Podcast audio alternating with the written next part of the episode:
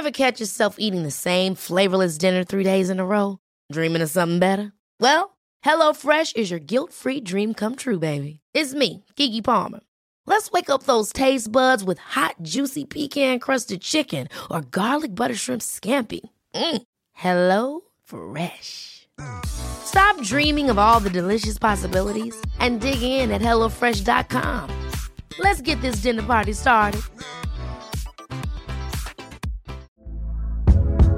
Hey there, it's Michelle Norris. I'm host of a podcast called Your Mama's Kitchen. When I travel, I'm usually looking for a way to find a taste of home when I'm not at home. And one of the things I love to do when I am at home is entertain. And Airbnb allows me to do that. When I was in California recently, I rented a house that had a great kitchen. And when we were sitting around the table, we we're all thinking, we're in someone else's house. Someone could be in all of our homes as well. If you have a home, but you're not always at home, you have an Airbnb. Your home might be worth more than you think. Find out how much at airbnb.com/slash host. Many of us have those stubborn pounds that seem impossible to lose, no matter how good we eat or how hard we work out. My solution is PlushCare.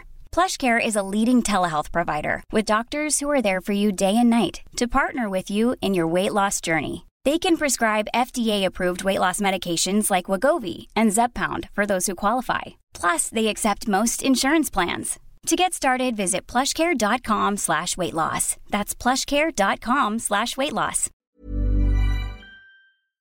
Bienvenidos a una emisión más de este podcast que esperemos que sea uno de sus favoritos. Eh, pues estamos muy contentos. Muchos ya vieron en la descripción del video quiénes son los invitados, pero antes de pasar a ello, Negas, ¿cómo estás? ¿Ya te andas sintiendo mejor? Sí, ahí ando más o menos. Muchas gracias. Saludos a todos. Buen sábado. Muy bien. Y pues, como les comentaba, vamos a ir avanzando rápido. Eh, nada más les quería recordar antes de empezar que pues tenemos el canal de Twitch del canal donde le pueden caer a, a cotorrearla, a ver monochinos y a ver otros gameplays. Y pues únanse al Discord, también ahí tenemos debates eh, muy intensos, muy conspiranoicos. Entonces ahí los esperamos a todos. Y pues sin, sin más preámbulos, eh, quisiera presentar a nuestros invitados. Y antes de eso quiero que se vayan y se preparen un café y se pongan cómodos porque la realidad se nos va a poner bien frágil. Ah. Tenemos a Josué de Monitor Fantasma. Bienvenido una vez más, Josué. ¿Cómo estás? Muy bien, Ernesto. Gracias por la invitación. Gracias, Negas. Y también eh, gracias a César por estar aquí presente. No, muchísimas gracias por, por estar aquí una vez más. Eh, ha pasado mucho tiempo, ya vimos, esa barba no estaba aquí la vez pasada, pero qué bueno que hemos sobrevivido esta cuarentena todos. Y César, eh, otra vez, bienvenido. Está ya. Bueno, de hecho, esta es tu primera aparición como cordura, porque hemos tenido a tu gemelo malvado eh, de esquizofrenia y todos nos decían en los comentarios: invita a cordura, es más buena onda. Entonces, pues un gusto tenerte aquí. No, no se baña el esquizo. Este, qué gusto, qué gusto que me invite nuevamente y más acá para el crossover del siglo. Sí, mira, la verdad es de que eh, yo estoy muy contento porque así estoy realizando mis sueños ñoños, ¿no? De, de, de fanboy de, de, YouTube, donde pues obviamente estás tú y Monitor, personas que, que, sigo desde hace tiempo. Desde hace más sigo a Monitor, tendré que, que admitirlo, César. Eh, tú fuiste una, un descubrimiento eh, relativamente reciente. Pero pues Monitor tengo ya muchos años de, conocer su canal y, de seguirle los pasos. Así que, bueno, o sea, para mí este, este crossover es, es bastante importante y bastante, eh, me da muchos ánimos y me da mucha expectativa también. Y pues el tema que hemos propuesto para, para esta plática eh, es algo en lo que yo sé que eh, Monitor ha tratado en sus videos y también Esquizo ha tratado en sus videos. Cordura también lo ha rozado con su crítica ahí hacia la cultura pop de una manera. Y pues es, bueno, el, esta ola de populismo que vemos eh, no nada más en Latinoamérica, pero es algo un poco más extendido ya hacia incluso mm, posiciones donde normalmente no lo veíamos, al menos desde hace un muy buen tiempo. Y tratar de analizar un poquito por qué este movimiento está tan fuerte al día de hoy eh, creo que venimos de una época de política donde sí se utilizaba, pero no al extremo en el que está ahorita. O sea, se usaba como una herramienta obviamente para simpatizar, para ganar votos de, ese sector de la población que estaba un poquito más marginado. Pero a, la vez no era tan marcado y no era tan extremo como lo es ahora. Y pues ahorita vemos esas corrientes en Estados Unidos con la situación trompista, que fue todo un movimiento populista eh, orientado hacia la extrema derecha, pero también lo estamos viendo muy marcado en Latinoamérica de una manera más generalizada, con más toques hacia la izquierda, quisiera pensar yo, a menos de que ustedes me, me corrigieran eh, en lo siguiente. Entonces, eh, de entrada, eh, ¿qué pensamientos tienen acerca de este movimiento populista o neomovimiento populista, como lo quieran denominar? Y José, empezamos. Voy a levantar la mano yo. sí, claro. Digo, primero quiero comenzar con una pregunta. Vamos a ver si es que ¿Estamos hablando de un nuevo movimiento, como tú dices, o es que realmente cada vez nos vamos haciendo más conscientes de lo que es el populismo? Yo creo que el populismo siempre ha existido, o sea, siempre ha ido de la mano con la política y creo que va desde los inicios de los tiempos y no es un fenómeno nuevo. Y siempre he sido un poco enemigo de, de ponerle sufijos a las cosas, ¿no? El neopopulismo, el postpopulismo, ¿no? Yo creo que solamente existe un solo populismo que que es por, por defecto malo. No, no existe un populismo bueno, como dicen algunos, sino un populismo malo, que básicamente es una forma viciada de hacer la política, en el sentido de que uno busca congraciarse con el ideal público eh, al margen de, del verdadero camino o, de, la misma política que uno persigue. Entonces, eh, yo creo que siempre ha existido el mismo populismo, siempre ha existido. Lo que pasa es que creo yo que em, vamos descubriendo de repente vamos a tenernos más conscientes conforme pasa el tiempo. Y populismo de derecha y izquierda creo que existe por igual, ¿no? Lo, puedo decir yo, por ejemplo, en mi país. De los dos lados vemos que nos dan duro. Pero, o sea, ¿tú crees que se puede hacer política sin, sin eh, este populismo? O sea, ¿cuál sería la forma en la que se puede generar política sin populismo? Eh, lo, digo, lo, cuestiono debido a, lo que comentas, mi estimado.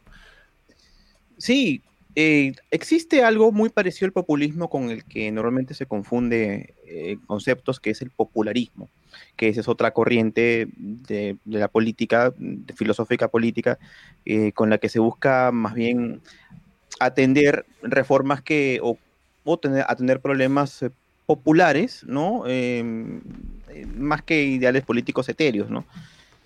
Eso más o menos se puede decir que es un, es un concepto positivo, ¿no? Pero en sí el populismo, que básicamente es, vamos, plantearte, hacer una promesa de campaña, eh, o una idea o un, concepto que tú sabes que es irrealizable, pero que, bueno, la gente quiere que, pues, sabes que va a sonar bonito, pues bueno, yo creo que es un poco eh, algo vacío. Yo creo que se puede, se puede, pero requiere mucho más tiempo porque no todo el sector de, las, de la población, no todos los votantes tienen la misma capacidad para poder llegar a conceptos más em, abstractos, a racionalizar. Entonces quieren que les digan las cosas fáciles, ¿no? Por ejemplo, vamos a, a, dar un bono para todos, eh, vamos a dar este, canastas de víveres para todos, etcétera, ¿no? Cosas que suenan muy bonitos, pero en papel dices, bueno, ¿y qué conseguimos con esto? Esto no va a solucionar los problemas mayores. Entonces necesitaríamos un político que esté dispuesto a explicar las cosas a fondo, eh, que, esté dispuesto a argumentar y con palabras sencillas, en esencia un buen comunicador. El problema es que nadie quiere llevarse, no, nadie quiere pagar ese precio. Pero, por ejemplo, pues Bernie Sanders la trató de aplicar ahí de, pues ese güey sí trata de explicar con peras y manzanas, pues qué pedo, qué va a hacer, pero o sea, el hecho de que no esté tan, tan inclinado hacia el rojo o al, o al azul, hace que como que pierda credibilidad, pero pues ese es el factor más bien del público, no del expositor en sí, como que, o sea, como percibo a la población actualmente, pues a nivel mundial y chance se debe a las redes sociales y antes eran más listos o menos listos, no sé, o simplemente como los veo ahorita es de que, pues a vos quieren un, un Mesías, todos queremos nuestro Jesús personal y este, y el que sea más extremo, de acuerdo a ese Jesús personal es el que con el que te vas a ir. O sea, para mí Bernie Sanders, pues por eso pues perdió, porque, o sea, como que era demasiado tibio, pero pues así es la vida tibia, güey. Nadie tiene una vida súper poderosa y maravillosa y extremista, más que algunos modelos en Instagram, güey. Pero, pues, o sea, no existe ese pedo, güey. Pero, o sea, al decirle a la gente eso, o sea, en un escenario político donde todos superhéroes, güey. No sé si vieron la presentación del güey del nuevo presidente, güey, Joe Biden. Pinche acá, no mames, güey. O sea, era más que una película, güey. Era absurdo, güey. O sea, era así, pinche show. Y aviones y cohetes. No, no, o sea, eso es lo que quieren. Quieren un show, güey. O sea, es como ridículo. Pero, o sea, no entiendo cómo aquí como que el problema de chance tiene que ver por en la etapa en la que estoy en mi edad. Es de que no, no veo tiempo, güey, para cambiar a la sociedad, a, educarla, güey. Y luego si la quieres educar, o sea, como toma tiempo, pues llega un pinche aborazado y te manda a la verga o te mata, güey. O sea, como que no hay... o sea, no, no, no le veo, no le veo salida, no es ser pesimista tampoco, sino de que, o sea, como es un pedo de educación poblacional, y si la primaria, güey, no aprendes nada y te toma seis años, güey, y es tus mejores años donde eres más esponja, ahora como chingados un pinche güey que tiene unos 30 años y que ya nomás piensa que lo que es bueno es lo que él piensa que es bueno, o sea, se me hace muy, mm. muy difícil y por eso creo que el populismo siempre, o sea, siempre ha existido, horas se ve más extremista porque nos polarizan entre los jodidos, ¿no? Entre los borregos, de que, borregos negros y estos son los blancos y estos son los malos y ya pues ahí tienes mínimo, le puedes pegar al borrego, pero o sea, ya ahora pues por eso el peje ya se desaparece, o sea, la mafia el poder sigue, güey, como Scar entre las sombras, güey, así nomás esperando, güey, pero o sea, del enemigo son los fifís, güey. O sea, pues... bueno, es que también hay chances, le falta contexto, o sea, los fifís son los, los riquillos, los fresas, los, los adinerados en México. Y no, los, hay los que son el, bando opuesto, son los que se definen como los idealistas, los que tienen los ideales políticos similares al presidente. Bueno, pero hay, hay, que diferenciar algunas cosas, ¿no? Porque em, una cosa es ser populista y otra cosa es ser ultra, o sea, ser extremo, ¿no? De, de alguna forma los extremistas son los que, creo que estás haciendo referencia a alguno de ellos, son los que tienen el mensaje más claro porque van más al extremo tienen una dirección más clara y la gente dice, bueno, yo sé, yo sé pues a, dónde voy con este candidato, con este político. Eh, pero muchas veces el populismo no tiene que ver con los extremos, sino con una postura tibia también, básicamente con...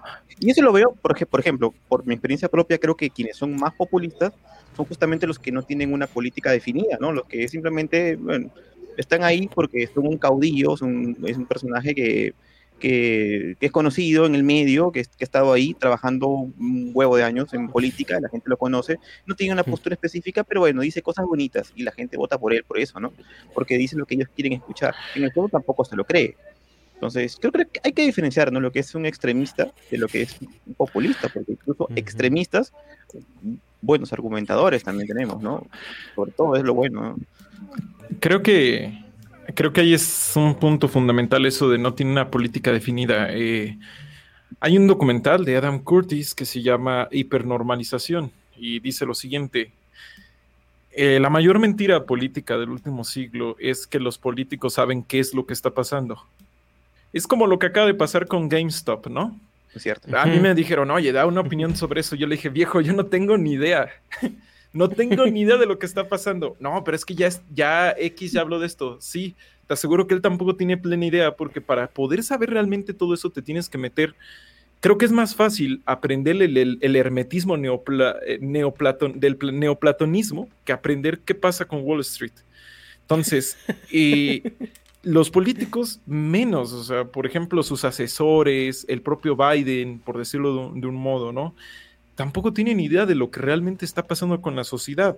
Entonces hemos llegado a un punto en el que la política tiende hacia el populismo porque gobiernan la sociedad que ellos creen que es, más no la sociedad que es.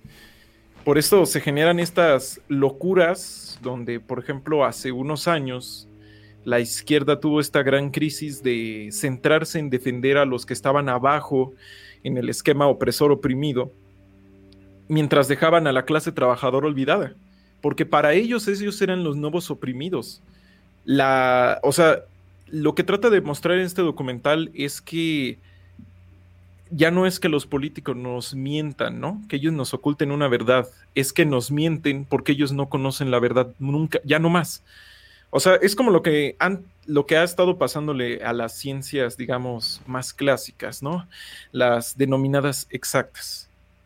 Para irlas explicando al gran público hemos tenido que simplificarlas mucho. Pues bueno, hace mucho eh, que las ciencias sociales han ido haciendo más y más, ¿no? Han ido avanzando, han dejado de ser estos ideales positivistas donde era muy fácil explicarlo todo como, ah, es que mendigos pobres no quieren trabajar. y se han ido convirtiendo, sí, hay pobres que no quieren trabajar, pero hay pobres que sí, pero eso no implica, y luego está otra, y bueno, el mercado del crudo en China, y tú dices, wow, wow, wow, espérate, solo me estaba, solo te estaba preguntando por qué las tortillas están tan caras. Entonces, eh, eh, ahí está el asunto con lo de Bernie Sanders, ya no podemos explicar realmente a la realidad a través de cosas tan sencillas, incluso los especialistas, la gente con postdoctorados está mareada. Ya, y, pues nosotros, gente de a pie, estamos similar. Entonces, ¿cómo haces política si no es a través de, sí, banda, yo les juro que ahora sí los pobres se van a vengar de los ricos? Incluso, pues ahí está CISEC, ¿no? Sisek hace algo muy parecido, aunque él no es político, pero desde la filosofía dice, ahora sí te lo juro que se acaba el capitalismo. Y eso más que convertirse en un elemento de transgresión o de rebelión, se ha convertido en la fantasía y el mito casi religioso al que se ha abrazado mucha gente, incluso pues acá los que nos enseñoramos, ¿no? Así mira, nos hacemos, es que tú no sabes de el área académica de la realidad, ¿no? Casi, casi. O sea, todos estamos muy perdidos, ese es el asunto. Y bueno, sí, perdón, perdón, José. Digo, bueno, para complementar un poco lo que dice César, en cierta forma em, habrá que ver también hasta qué punto un político podría o tendría la tarea de explicar la realidad, porque yo soy un poco enemigo de la cientificación, de, hacer científico todo, y creo que el término ciencias políticas eh, no debería tomarse como, como se toma el término para las ciencias exactas. Es imposible que un político pueda llegar a conocer la realidad y por tanto va a ser más complicado aún que la pueda explicar. Eh, entonces, eh, no se trabajan con verdades, con verdades objetivas, sino con interpretaciones de la realidad. Entonces, el método político, como el de otras nuevas ciencias que han surgido en los últimos siglos, no tanto tiene que ser ese método positivo, sino yo creo que es el, método dialéctico, en el cual eh, se habla de un gran debate, en el cual vamos a conversar con ideas, argumentando, a ver qué es lo más cercano y qué es lo que funciona. No hay una fórmula mágica, porque si hubiera una fórmula mágica, una fórmula científica, simplemente sería cuestión de aplicarla y la aplicaría una máquina y tendríamos el gobierno perfecto, ¿no? Eh, pero difícilmente eso va a pasar, siempre va a haber un margen de error, entonces lo que tenemos que determinar todos, no solamente quienes están en el escenario político, sino también quienes votamos por ellos o, o quienes los motivamos para que estén ahí, es eh, ver quién es el que el, más lucio, el que tiene mejores principios, ¿no? Al final es, creo que todo se resume a eso. Puede ser de repente una apreciación un poco eh, pesimista, de repente, yo no lo veo así, pero sí, mucha gente pues, puede pensar que efectivamente nadie tiene la verdad, todos se van a equivocar, todos tienen una interpretación, etcétera, pero de alguna forma también eso es parte de lo que es el ser humano, ¿no? Apostar por el error o el que, o el que más cercano a la verdad está, ¿no? Sí, justamente eso que comentan, la interpretación de la, de la, realidad es frágil, dice, dice nuestro amigo. Pero bueno, el populismo realmente se caracteriza por eso, por estar, por mover a las masas, ¿no? O sea, su, su objetivo principal es, es uh, tribalizar a las, a las masas y moverlas a, a conforme a su agenda. Y pues a esto eh, se, el, el, populismo se relaciona mucho con, la, con el reduccionismo del discurso se, toman eh, planteamientos elementales que, son muy complicados de explicar y se, simplifican demasiado. Y el, peligro está en que, bueno, o sea, la, Peterson tiene, una, tiene un, pensamiento que dice que la gente se enoja más con el, el 1% intelectual que con el 1% financiero. Porque el, juego financiero te lo, puedes jugar si te sacas la lotería, si inventas eh, algo novedoso y te haces millonario. O haces una aplicación de, de, ah, de, pajaritos pegándole a marranitos, te puedes hacer millonario. pero no puedes hacerte una persona demasiado intelectual de la noche a la mañana, ¿no? Es un juego que cuesta más trabajo jugar y es el resentimiento que tienen. Entonces, cuando llega un político y te dice, esto es negro o es, o es blanco, y ellos entienden ese discurso, se sienten identificados, obviamente genera una empatía y una idealización de la persona que les está interpretando la realidad en términos que ellos entienden y que ellos se pueden relacionar con, con ellos. Y a eso va la cuestión de que el populismo ah, ah, ah, se enfoca mucho sobre todo en las personas de, de, con bajos recursos o baja educación.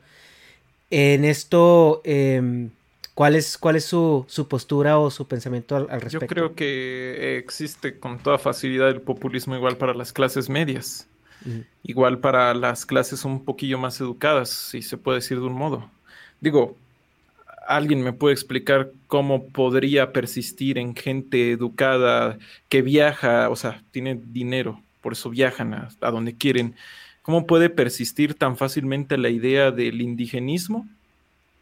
O sea, al punto en el que terminan alabando unos indígenas que no existieron o sea, les dicen incluso, por ejemplo, aquí en México les dicen aztecas, cuando pues ni siquiera eran aztecas, son mexicas. Uh -huh. Y lo llegan a tomar como algo por lo, a lo cual le dedican cursos, este, talleres, performance. Y tan pronto un político, sea del espectro que sea, invoca un poquito esa base, es como, wow, es que está, ya saben, hacemos esta memeología, hacemos memes y como son memes, sentimos que son más orgánicos, ¿no? Que esa es la verdadera voluntad de la gente. Eh, de la misma manera, en otros sectores, en, digamos, educados, igual se maneja esta idea de vamos a hacer una revolución tranquilita, así. O pues lo que hemos estado viviendo en temas de feminismo, que muchas personas, como por ejemplo el presidente de México, Obrador, que no es feminista, incluso ya lo declararon, el tipo no le gusta el tema del aborto, convenció a muchos grupos feministas de votar por él, pues porque dijo, yo soy de izquierda. Es el, es el liberal más conservador, ¿no? Que ha tenido la historia. sí, o sea, y justo tiene que ver con lo que nos decías hace rato, este viejo, eh, mi estimado, no sé si decirte monitor o decirte fantasma, eh, sobre la... Me gustaría que me llamen Josué. Serás fantasma, no, no es cierto. Claro, Josué. La Soy falta una de una... persona, soy humano. la, la, la, falta de una política definida. Es como que, como no sé, ni yo sé qué va a pasar mañana, pues estoy dispuesto, voy a decir que estoy dispuesto a estas cosas, pero no voy a decir que las voy a hacer. Uh -huh. Entonces, si se da la chance, si se da ese escenario político donde me beneficia, lo hago. Si no, no. Entonces, ser izquierda o derecha a conveniencia. Es como la gente que terminó creyendo que Trump era del pueblo. Cuando el tipo es un multimillonario, cuando la gente creía que Trump estaba en contra de China, cuando el tipo tiene empresas allá y paga más, pagaba más impuestos en China de los que paga en Estados Unidos. Y así podríamos seguir con un montón de cosas que sí, pero luego no. O sea, la falta de políticas definidas eh, creo que es una de las mejores, eh, una de las cosas que están más al fondo y me parece muy acertado que lo, que lo hayas recalcado. Pero, pues justamente surgen con esta intención. ¿Perdón? Perdona, perdona. Surgen, perdona, con est... surgen con esta intención de ni yo sé qué va a pasar mañana, ¿no? Como que todos estamos en este juego de la especulación. Solo que, pues vaya, en vez de ser de acciones o de ser criptomonedas, son votos. O incluso como influencers, ¿no? Son suscriptores, son visitas podríamos decir que hemos terminado aprendiendo muchas cosas de nuestros políticos y nos comportamos como ellos a veces. Yo creo que también algo que tiene mucho que ver en eso del, del populismo es que a falta de movimientos eh, de, rebeldi de rebeldía juveniles en su momento, pues bueno, que yo conozca el punk, o sea, o en, bueno, en, yo que vivía en los noventas, mi pubertad, pues era, los malos eran los papás, güey. Aunque te mantuvieran y ahí tuvieran y estás quejando más, estaban quejando todo lo, la música se quejaba de los papás, güey, o sea, como que era la, la opresión, era el malo con el que luchar. Y ahorita como que en movimientos juveniles el más acercado pues al punk es el feminismo, pero pues obviamente si eres hombre pues como que no te va a llamar mucho la atención. Entonces, el peor de la política también como que ha fungido como un tipo de movimiento juvenil, güey. O sea, gente que pues, yo cuando estaba en la escuela me valía verga la política, o sea, nomás era abajo el sistema, güey. Y ya, güey. Y esa es una bandera política que usa, pues, en este caso, el populismo, abajo el sistema, y lo, ¿y tú qué vas a hacer? O sea, pues vos vas a ser parte del sistema, güey. O sea, ni modo que lo tumbas y lo que ya, anarquía total, lo que chingado. Pero con el hecho de plantear ya una bandera, güey, aunque sea pues incongruente, como decía Esquizo de este pedo de, pues, de Trump, con el pedo de nomás estar tan clavado en, la idea que estás dice y dice y dice y dice, aunque vaya en contra de hasta lo que representas, la gente se lo cree, güey. Y pues no sé si también tenga mucho que ver, pues que las redes sociales ahora lleguen a la gente más vieja, güey. Porque hasta yo lo he visto en el caso de, mis papás, güey, o mis tíos, güey. O sea, las pendejadas que ahora piensan no se comparan a las que pensaban hace cinco años, güey. O sea, ahora ya están bien polarizados, pues, así que dices, güey, le calmado, o sea, pero por todo, güey, por todo hacen pedo, güey, y o sea, todos lo que no están de acuerdo es burla o es criticable, y lo que ellos es así, pues es glorificable, güey, o sea, pero, pues el punto es de que, pues sí, o sea, es una, pues una vil bandera pero ahora es más eficiente, o, bueno, más bien es más visible la eficiencia de, la polarización. Porque pues, no sé, mm. siempre ha existido, simplemente antes no me importaba porque no estaba tan en mi cara siempre, güey. O sea, todos los memes, o sea, ya hasta mi entretenimiento común, que son los memes, están plagados de ese pedo, güey. Y antes, pues como que si veía Cartoon Network no me salían ahí de pinches memes de política, güey. O sea, como que ahora ya está Uy. Y se va a poner peor. Ay, perdón. No, bueno, lo que decía es que es inevitable, ¿no? La política es inevitable. Eh, y de hecho, por eso quería rebatir una cosa que dijiste hace un momento, Negas. Em, la anarquía no es eh, el no hacer política, al contrario, para ser anarquista tienes que ser muy político y, y un buen argumentador, porque... Perdón, pero ¿estás de acuerdo que eso no le venden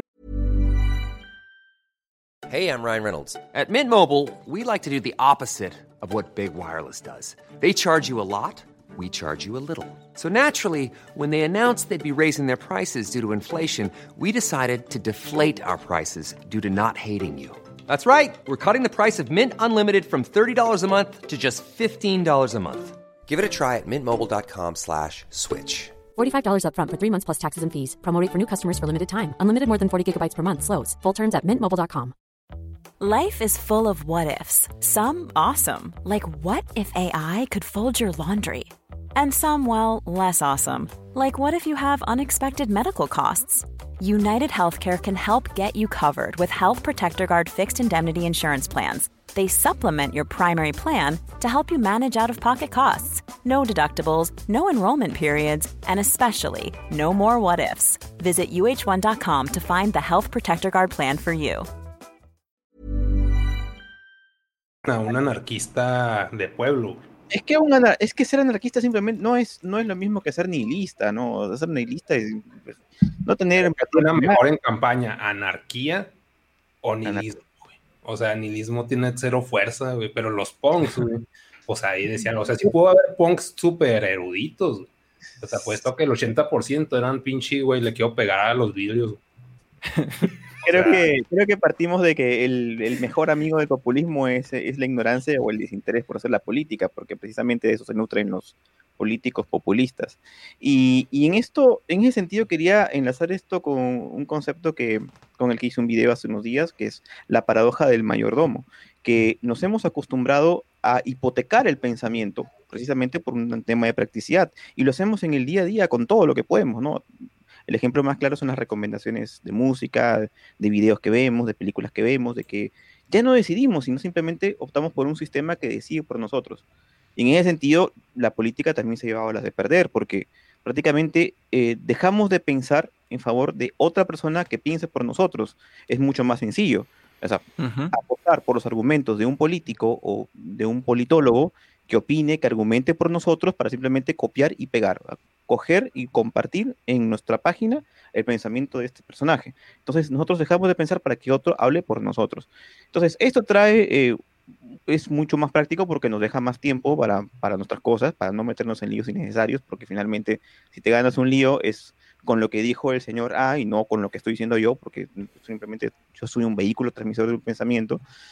Y pues por otro lado nos, nos, nos, permite mantener la, la, fiesta en paz, no nos peleamos con nuestros amigos, no, no tenemos conflictos, eh, no tenemos que estarle discutiendo a todo el mundo. Entonces, es la postura más cómoda, la postura más fácil. Entonces, ahí es donde se abre el tema del populismo, ¿no? Porque dejamos de cuestionar las cosas. Y entonces entra un candidato que más o menos tiene voz, tiene pantalla y hace y deshacer lo que quiere. Aparte, justamente todo este tema de la cultura de la cancelación ayuda, o sea, le da nitro a esto que nos comentas.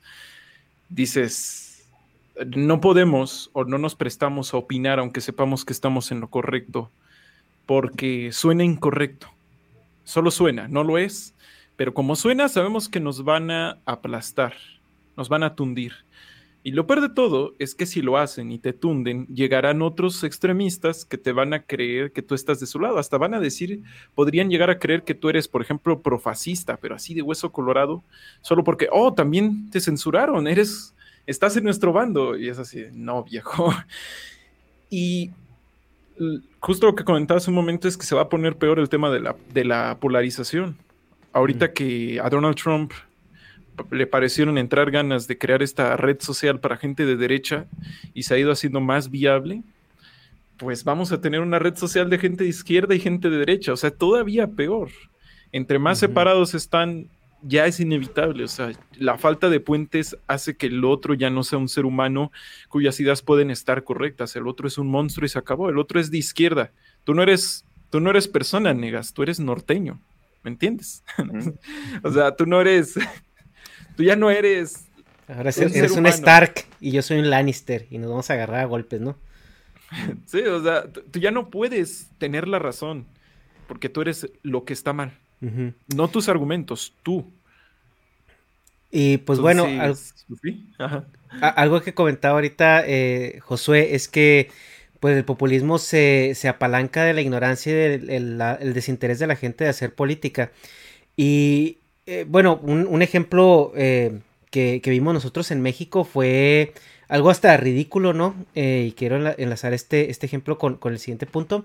Es que AMLO fue a una, a una convención de líderes, no estoy seguro cuál fue, y regresó burlándose de que hablaban bien chistoso, decían cosas como holístico, decían cosas como así, palabras que él no entendía y que, y que eran palabras neoliberales, eran palabras este del, del, sistema, eran palabras conservadoras. ¿A poco Cervantes escribió el Quijote eh, usando esas palabras?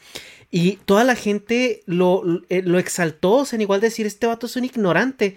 Toda la gente estaba, sí, o sea, están tontos, se, quieren burlar de nosotros, o sea, pero nosotros somos más listos, ¿no? Y, y aquí el, punto al que quiero eh, tocar con, con este ejemplo, de, te digo que es una ridiculez, es em, hasta, qué punto em, el pensamiento crítico de la persona va a hacer como, se va, a enganchar, ¿no? O sea, va, va, a decir, ¿sabes qué, compa? O sea, sí está muy chido tu cotorreo, pero se me hace que, que ya, o sea, ya cruzaste una línea, o sea, ¿cómo me vienes a decir que ahora estos son unos ignorantes porque usan palabras que tú no entiendes y luego me traes al Quijote que te puedo apostar que en su perra vida lo ha leído, O sea, y, y, la, y el 100% de la gente que está ahí cromándole el sable, te puedo apostar que tampoco lo ha leído. Y si lo lee no le van a entender. O sea, ¿dónde está esa línea donde la persona ya es como... Ya es básicamente una, una identidad mesiánica eh, que les está dando pues a tole con el dedo y ellos eh, ya de una manera bastante flagrante lo están aceptando, ¿no? Me, me recuerda un poco a lo que ha estado pasando en, no solo en América Latina, este culto, culto a la personalidad, donde por ejemplo Perón murió hace muchísimo tiempo, pero en Argentina sigue dominando el discurso, es que sos peronista.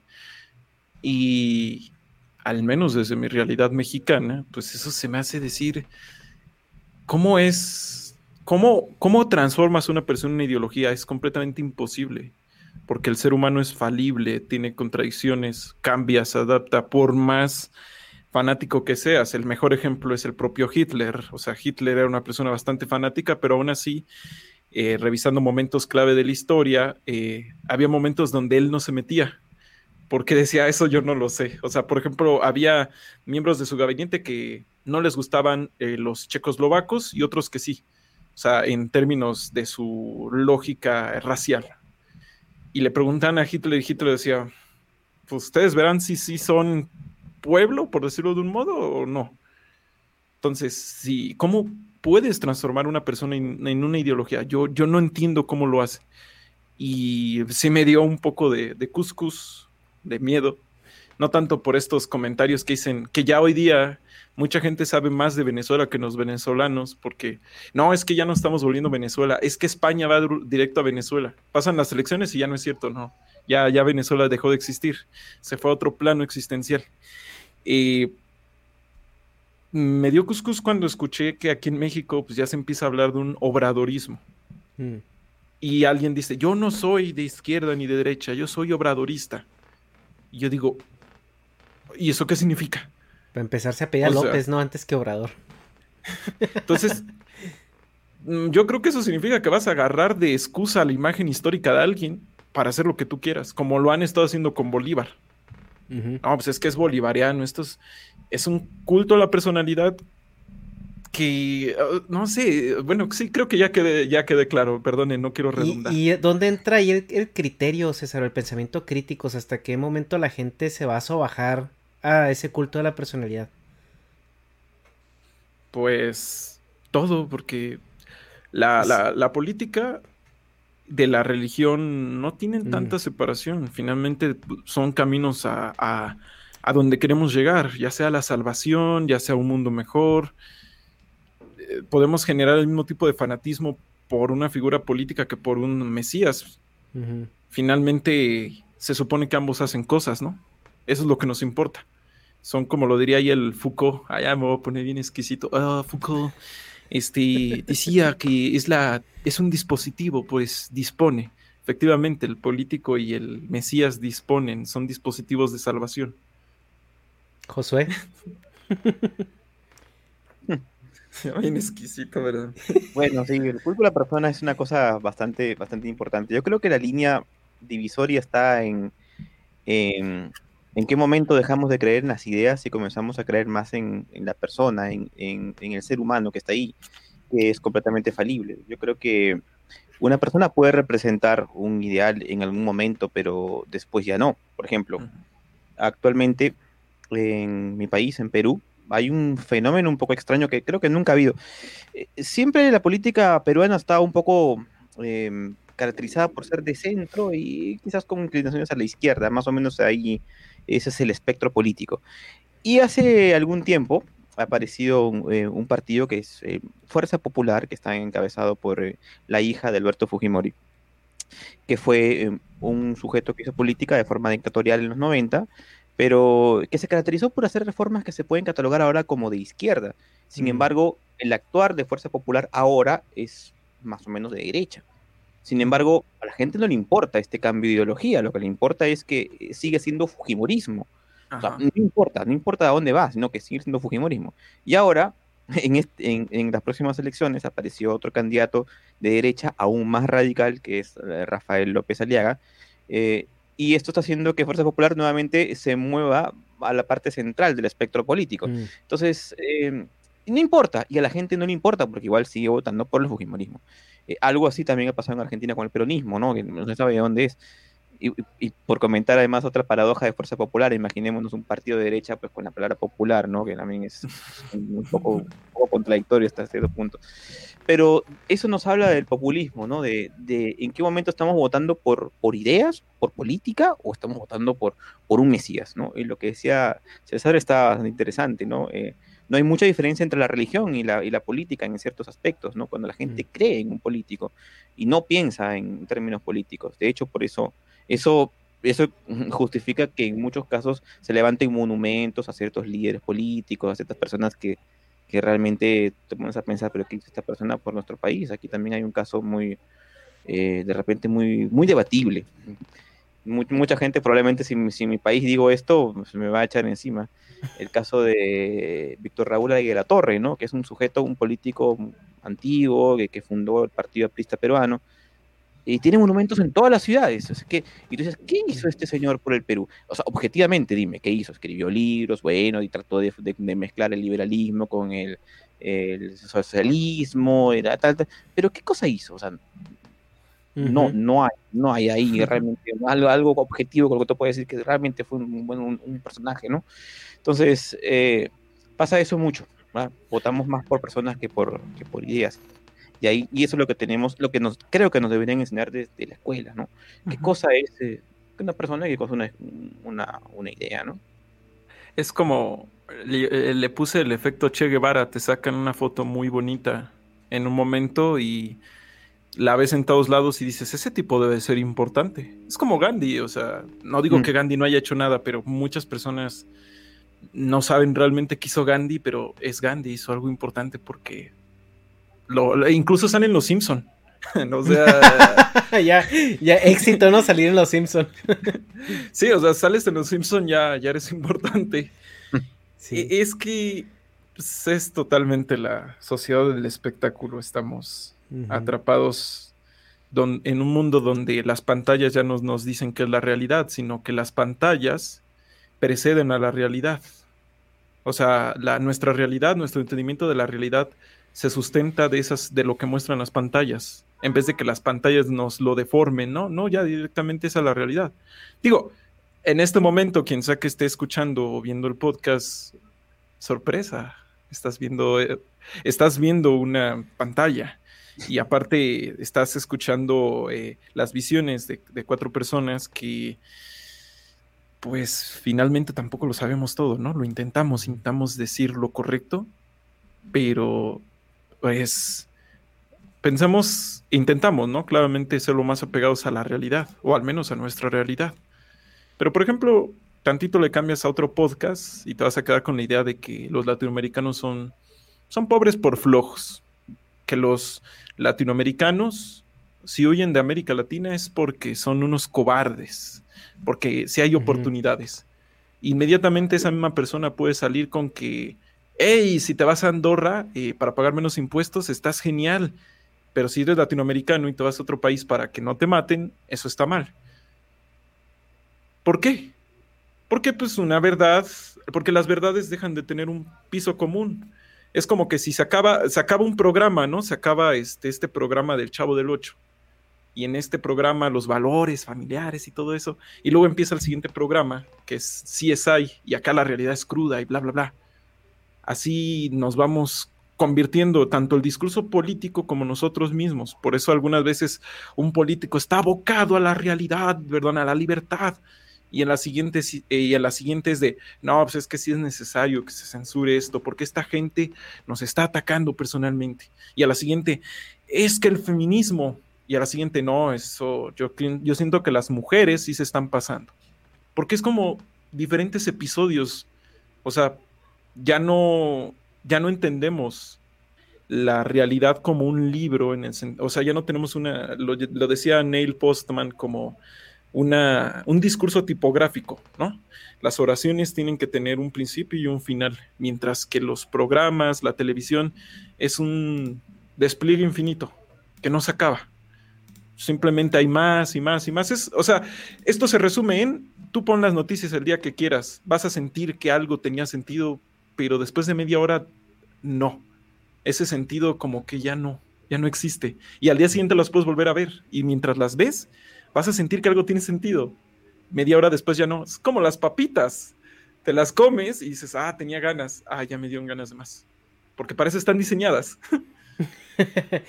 Oye, algo también eh, muy relacionable al populismo es que tienen esta manera de arrebatarle el sentido de responsabilidad a la gente. O sea, si, si a ti te está yendo mal, es por culpa de X o Y grupo, es culpa de este otro gobierno, es culpa de estos otros ideales, y yo vengo a rescatarte de ello y a devolverte el bienestar que tienes. Entonces, a la gente le encanta eso, ¿no? O sea, oye, yo estoy en esta situación que, bueno, no quiero entrar mucho en detalle en decir de que es porque tú te lo buscaste o la frase del pobre es pobre porque quiere sino más bien por eh, ciertas condiciones que muchas veces son el resultado de nuestras mismas decisiones, ¿no? El populismo viene y les arrebata ese sentido de responsabilidad individual y, se, y, y le pone todo lo malo que le suceda, se lo echa al saquito de alguien más, ya, llámese el grupo eh, designado, ¿no? Que por ejemplo en Venezuela vemos que es el imperio, en México son los neoliberales o los conservadores, en, no sé, me imagino que en Argentina de ser los, los este, kirchneristas y los peronistas. Y, en Estados Unidos son este, pues los, los trompistas o, y los, bueno, los socialistas, ¿no? En, republicanos. Sí, en, Estados Unidos está todo lo que, lo que es una amenaza para, las, para el, americanismo se llama socialismo. Así, quieres desprestigiar a alguien, en México le dices, no, es que ese es, ese es neoliberal. Y acá, no, es que ese es socialista. Así es, es el discurso. Eh, ese... También hay, una, hay un término que es el terruqueo. Ok. El terruqueo, terruqueo el terruqueo viene de una jerga, una jerga antigua, de terruco, de decir terrucos a los terroristas. Entonces, mm. como eh, más o menos entre los años 70 y 80 en Perú, bueno, dos grupos subversivos terroristas eh, de tendencias socialistas. Entonces, cada vez que alguien no va en contra de, los ideales de derecha, pues siempre se le terruquea, ¿no? Entonces, ah, son terrucos, porque son son de izquierda y por tanto son socialistas y por tanto son terroristas. Entonces, esa es una simplificación ahí un poco, un poco fea. Mm. Y eh, bueno, en este punto, hacia quitar la responsabilidad a la gente. Sé que es algo muy cómodo sentir que no que te está yendo mal no por tu decisión, sino porque alguien más está haciendo que te vaya mal, pero eh, al momento, o sea, es un círculo vicioso porque pues si ya les va bien, entonces tú ya no sirves, o sea, ¿Cuál es ahí el punto de choque entre, entre esa situación? Es, ahí hay una, dos cosas, ¿no? Bonita, una, una paradoja y una pandemia. en la paradoja, en la paradoja, eh, durante los años 70, cuando ya empezó a aflojarse un poquito el tema del racismo, bueno, se seguía aflojando, ¿no? Siempre ha sido como muy a cuentagotas, ya últimamente ya un poquito más, pero eh, en Estados Unidos eh, se dieron cuenta que claramente las personas afrodescendientes no llegaban a la universidad. Entonces hicieron, así como cirujanos, hicieron programas políticos para apoyarlos, ¿no? Solo a un grupo denominado. ¿Qué pasó? Lo lograron. Muchos llegaron a ser jueces, doctores, o sea, llegar a estar top, tener bastante dinero. Esas personas, cuando los empezó a ir bien, empezaron a renegar y atacar a los propios programas sociales que a ellos los ayudaron. Porque de hecho una de las políticas que se implementaron es que estas personas no lo iban a saber. No iban a saber que fueron apoyadas este, a, entrar a X o Y universidad. ¿Y qué pasó? estos jueces fueron los que empezaron a echar para atrás eso durante la época de Reagan. Eh, ¿Por qué? Porque cuando tú ya triunfaste, quieres que tu éxito sea solo tuyo. Cuando no has triunfado, pasa lo que nos comentas, men. No, no, no es mi culpa. Pero si te ha ido bien, no quieres que nadie llegue y te diga, ah, este, esto fue por. No, no, yo lo hice. Entonces, eh, trabaja en dos direcciones. Simplemente el buen Reagan salió a decirles: pues esos güeyes son pobres por flojos. Y si tú quieres ser chingón, sé chingón y ya. Ahí, o sea, eh, justamente vimos un exceso ejemplo de, cómo eh, o, te quitas tu responsabilidad de cómo, de por qué te va mal, o le quitas la responsabilidad, o te quitas la responsabilidad a ti de que a los otros les vaya mal, o al sistema que te permitió a ti crecer. O sea, así de, no, pues, o sea, sí yo salí beneficiado, pero pues también ellos se podrían beneficiar, ¿no? Pero no, no es cierto, no pueden, porque literalmente tú creciste gracias a este apoyo. Entonces es como, es esta, uno de los puntos de la irracionalidad humana más ojetes, que es, si a mí no me va a ir bien, al menos espero que los demás estén peor que yo. Y la segunda cosa es la pandemia. En la pandemia hemos tenido a prueba, a reto esto de la responsabilidad personal. Irónicamente hemos visto a gente que antes culpaba al gobierno por todo, echarle la culpa a la gente, porque el gobierno hizo lo que podía. Obviamente cuando el gobierno está de su lado. Y gente que antes le echaba la culpa al pueblo de todo, ahora le echan la culpa al gobierno porque el gobierno no está de su lado. En la realidad lo que vemos es que en todo el mundo hay los denominados covidiotas, en todo el mundo. En Alemania, que es uno de los lugares que consideramos más educados y más desarrollados, salieron a marchar contra las mascarillas, contra las vacunas. En Japón, por ejemplo, directamente nunca ha existido un confinamiento, todo ha sido voluntario, pero tú ves los videos de los youtubers de allá y la gente anda en la calle a vacacionar, lo que ellos quieran. Entonces, cuando se nos exige una verdadera responsabilidad individual, incluso ante un posible fin del mundo viral, ¿no? Bueno, o sea, no se va a acabar el mundo, ojalá. este, ni ante eso realmente nos importa tanto porque cuando nos va bien o cuando hemos triunfado, los demás son pendejos. Cuando nosotros nos va mal, pinche sistema. ¿Por qué? Pues porque no tenemos una, en general la gente, ni siquiera en los países más educados del mundo, tiene un compromiso político. ¿Por qué podrían o por qué deberían de tenerlo? Eh, pues justamente esto se trata la posmodernidad. Ni la izquierda, ni la derecha, ni lo que tú quieras tiene valor para los millennials y para los que vienen después.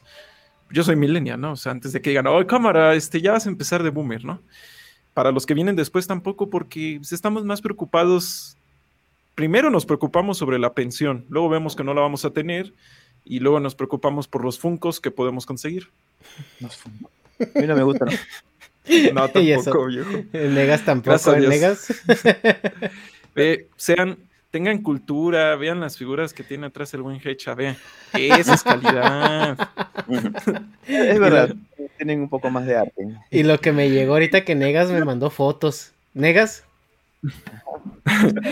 Marca las diferencias entre, entre el populismo y, el no populismo tiene que ver con la opinión impopular, que es un concepto que ante el que muchos, muchos tememos, ¿no? No todos estamos dispuestos a dar opiniones impopulares frente a un auditorio. No se diga un auditorio político, esto sea en todas las esferas de la vida. Eh, tú lo sabrás también, César, que eres youtuber y que en algún momento has tenido que dar una opinión popular y sabías cómo iba a reaccionar la gente. Eh, lo sabemos todos cuando opinamos en las redes sociales. Es mucho más fácil hacer, dar una opinión cuando la opinión va a tener un sustento, va a tener un like, eh, vas a tener respaldo, alguien te va a decir muy bien, pienso como tú, pero es, como decimos los peruanos, es hasta las huevas cuando tienes que decir algo que sabes que va a irritar a la gente, ¿no? Eh, es prácticamente un suplicio, ¿no? Estar ahí. ¿Qué pasó? ¿Se puede negar? Sí, se cayó. Eh, bueno, es, un suplicio y, no, no, todos se quieren comprar ese pleito. Entonces, muchas veces lo más fácil es, simplemente ir con la corriente.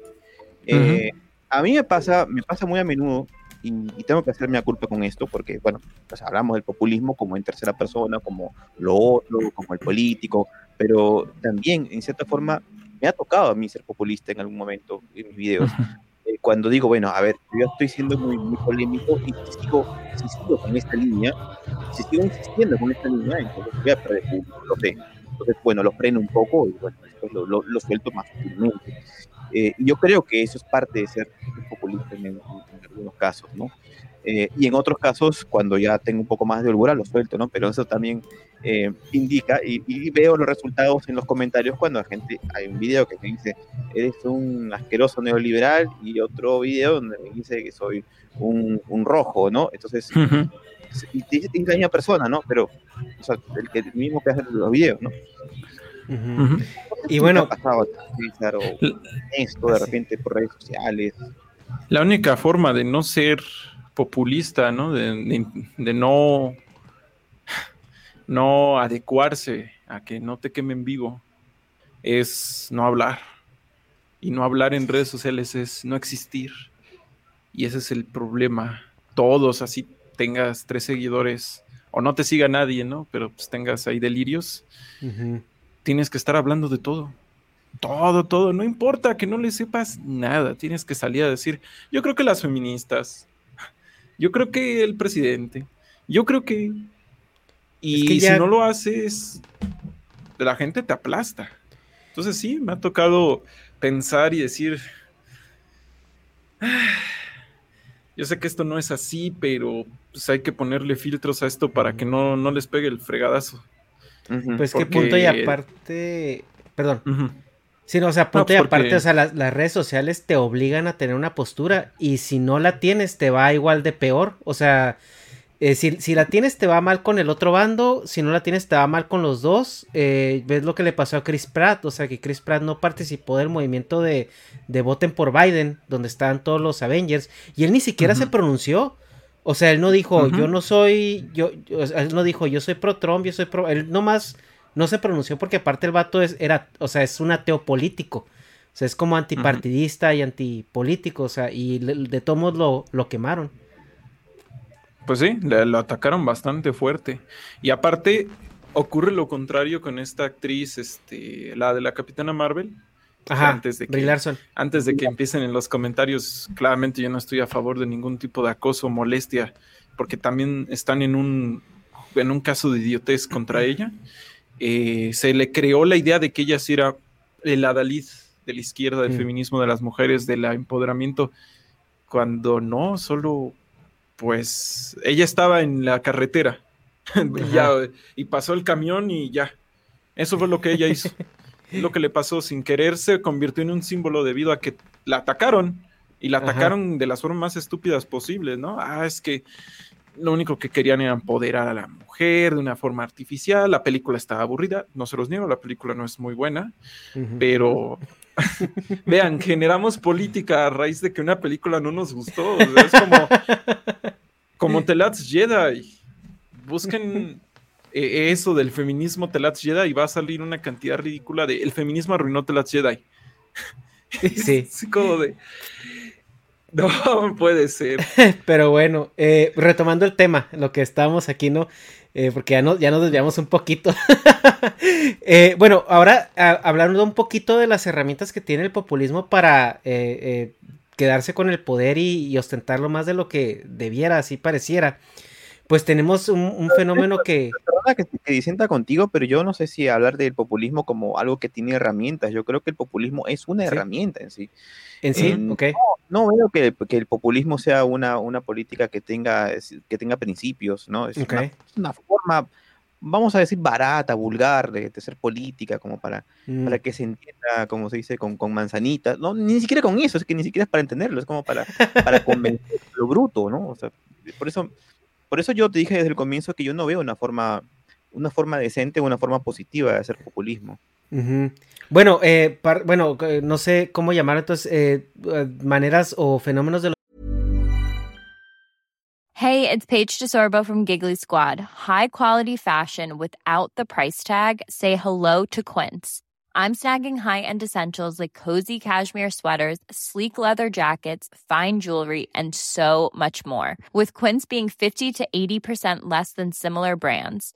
And they partner with factories that prioritize safe, ethical, and responsible manufacturing. I love that. Luxury quality within reach. Go to quince.com slash style to get free shipping and 365-day returns on your next order. quince.com slash style. Hi, I'm Daniel, founder of Pretty Litter. Cats and cat owners deserve better than any old-fashioned litter. That's why I teamed up with scientists and veterinarians to create Pretty Litter.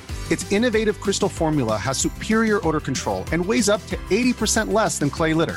Pretty Litter even monitors health by changing colors to help detect early signs of potential illness. It's the world's smartest kitty litter. Go to prettylitter.com and use code ACAST for 20% off your first order and a free cat toy. Terms and conditions apply. See site for details. Even when we're on a budget, we still deserve nice things. Quince is a place to scoop up stunning high end goods for 50 to 80% less than similar brands. They have buttery soft cashmere sweaters starting at $50, luxurious Italian leather bags, and so much more. Plus, Quince only works with factories that use safe, ethical, and responsible manufacturing. Get the high-end goods you'll love without the high price tag with Quince. Go to quince.com/style for free shipping and 365-day returns.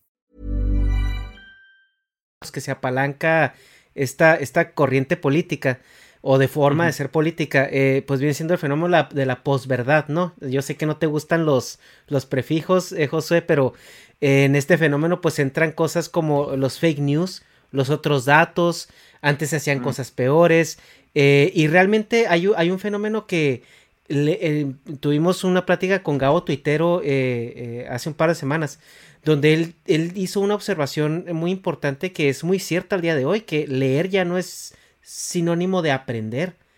O sea, leer ya es, es, es algo que es muy efímero y, y que pues uno puede leer en Facebook, ¿no? Y, y que estás leyendo en Facebook, uno puede leer un artículo en internet, pero ese artículo lo puede haber escrito doña Teresita, ¿no? O sea, de, de, de cómo un ángel, pues sí, o sea, de cómo un ángel le vino y le dijo en la noche que su, que su eh, hija iba a tener un bebé, ¿no? O sea, cosas así.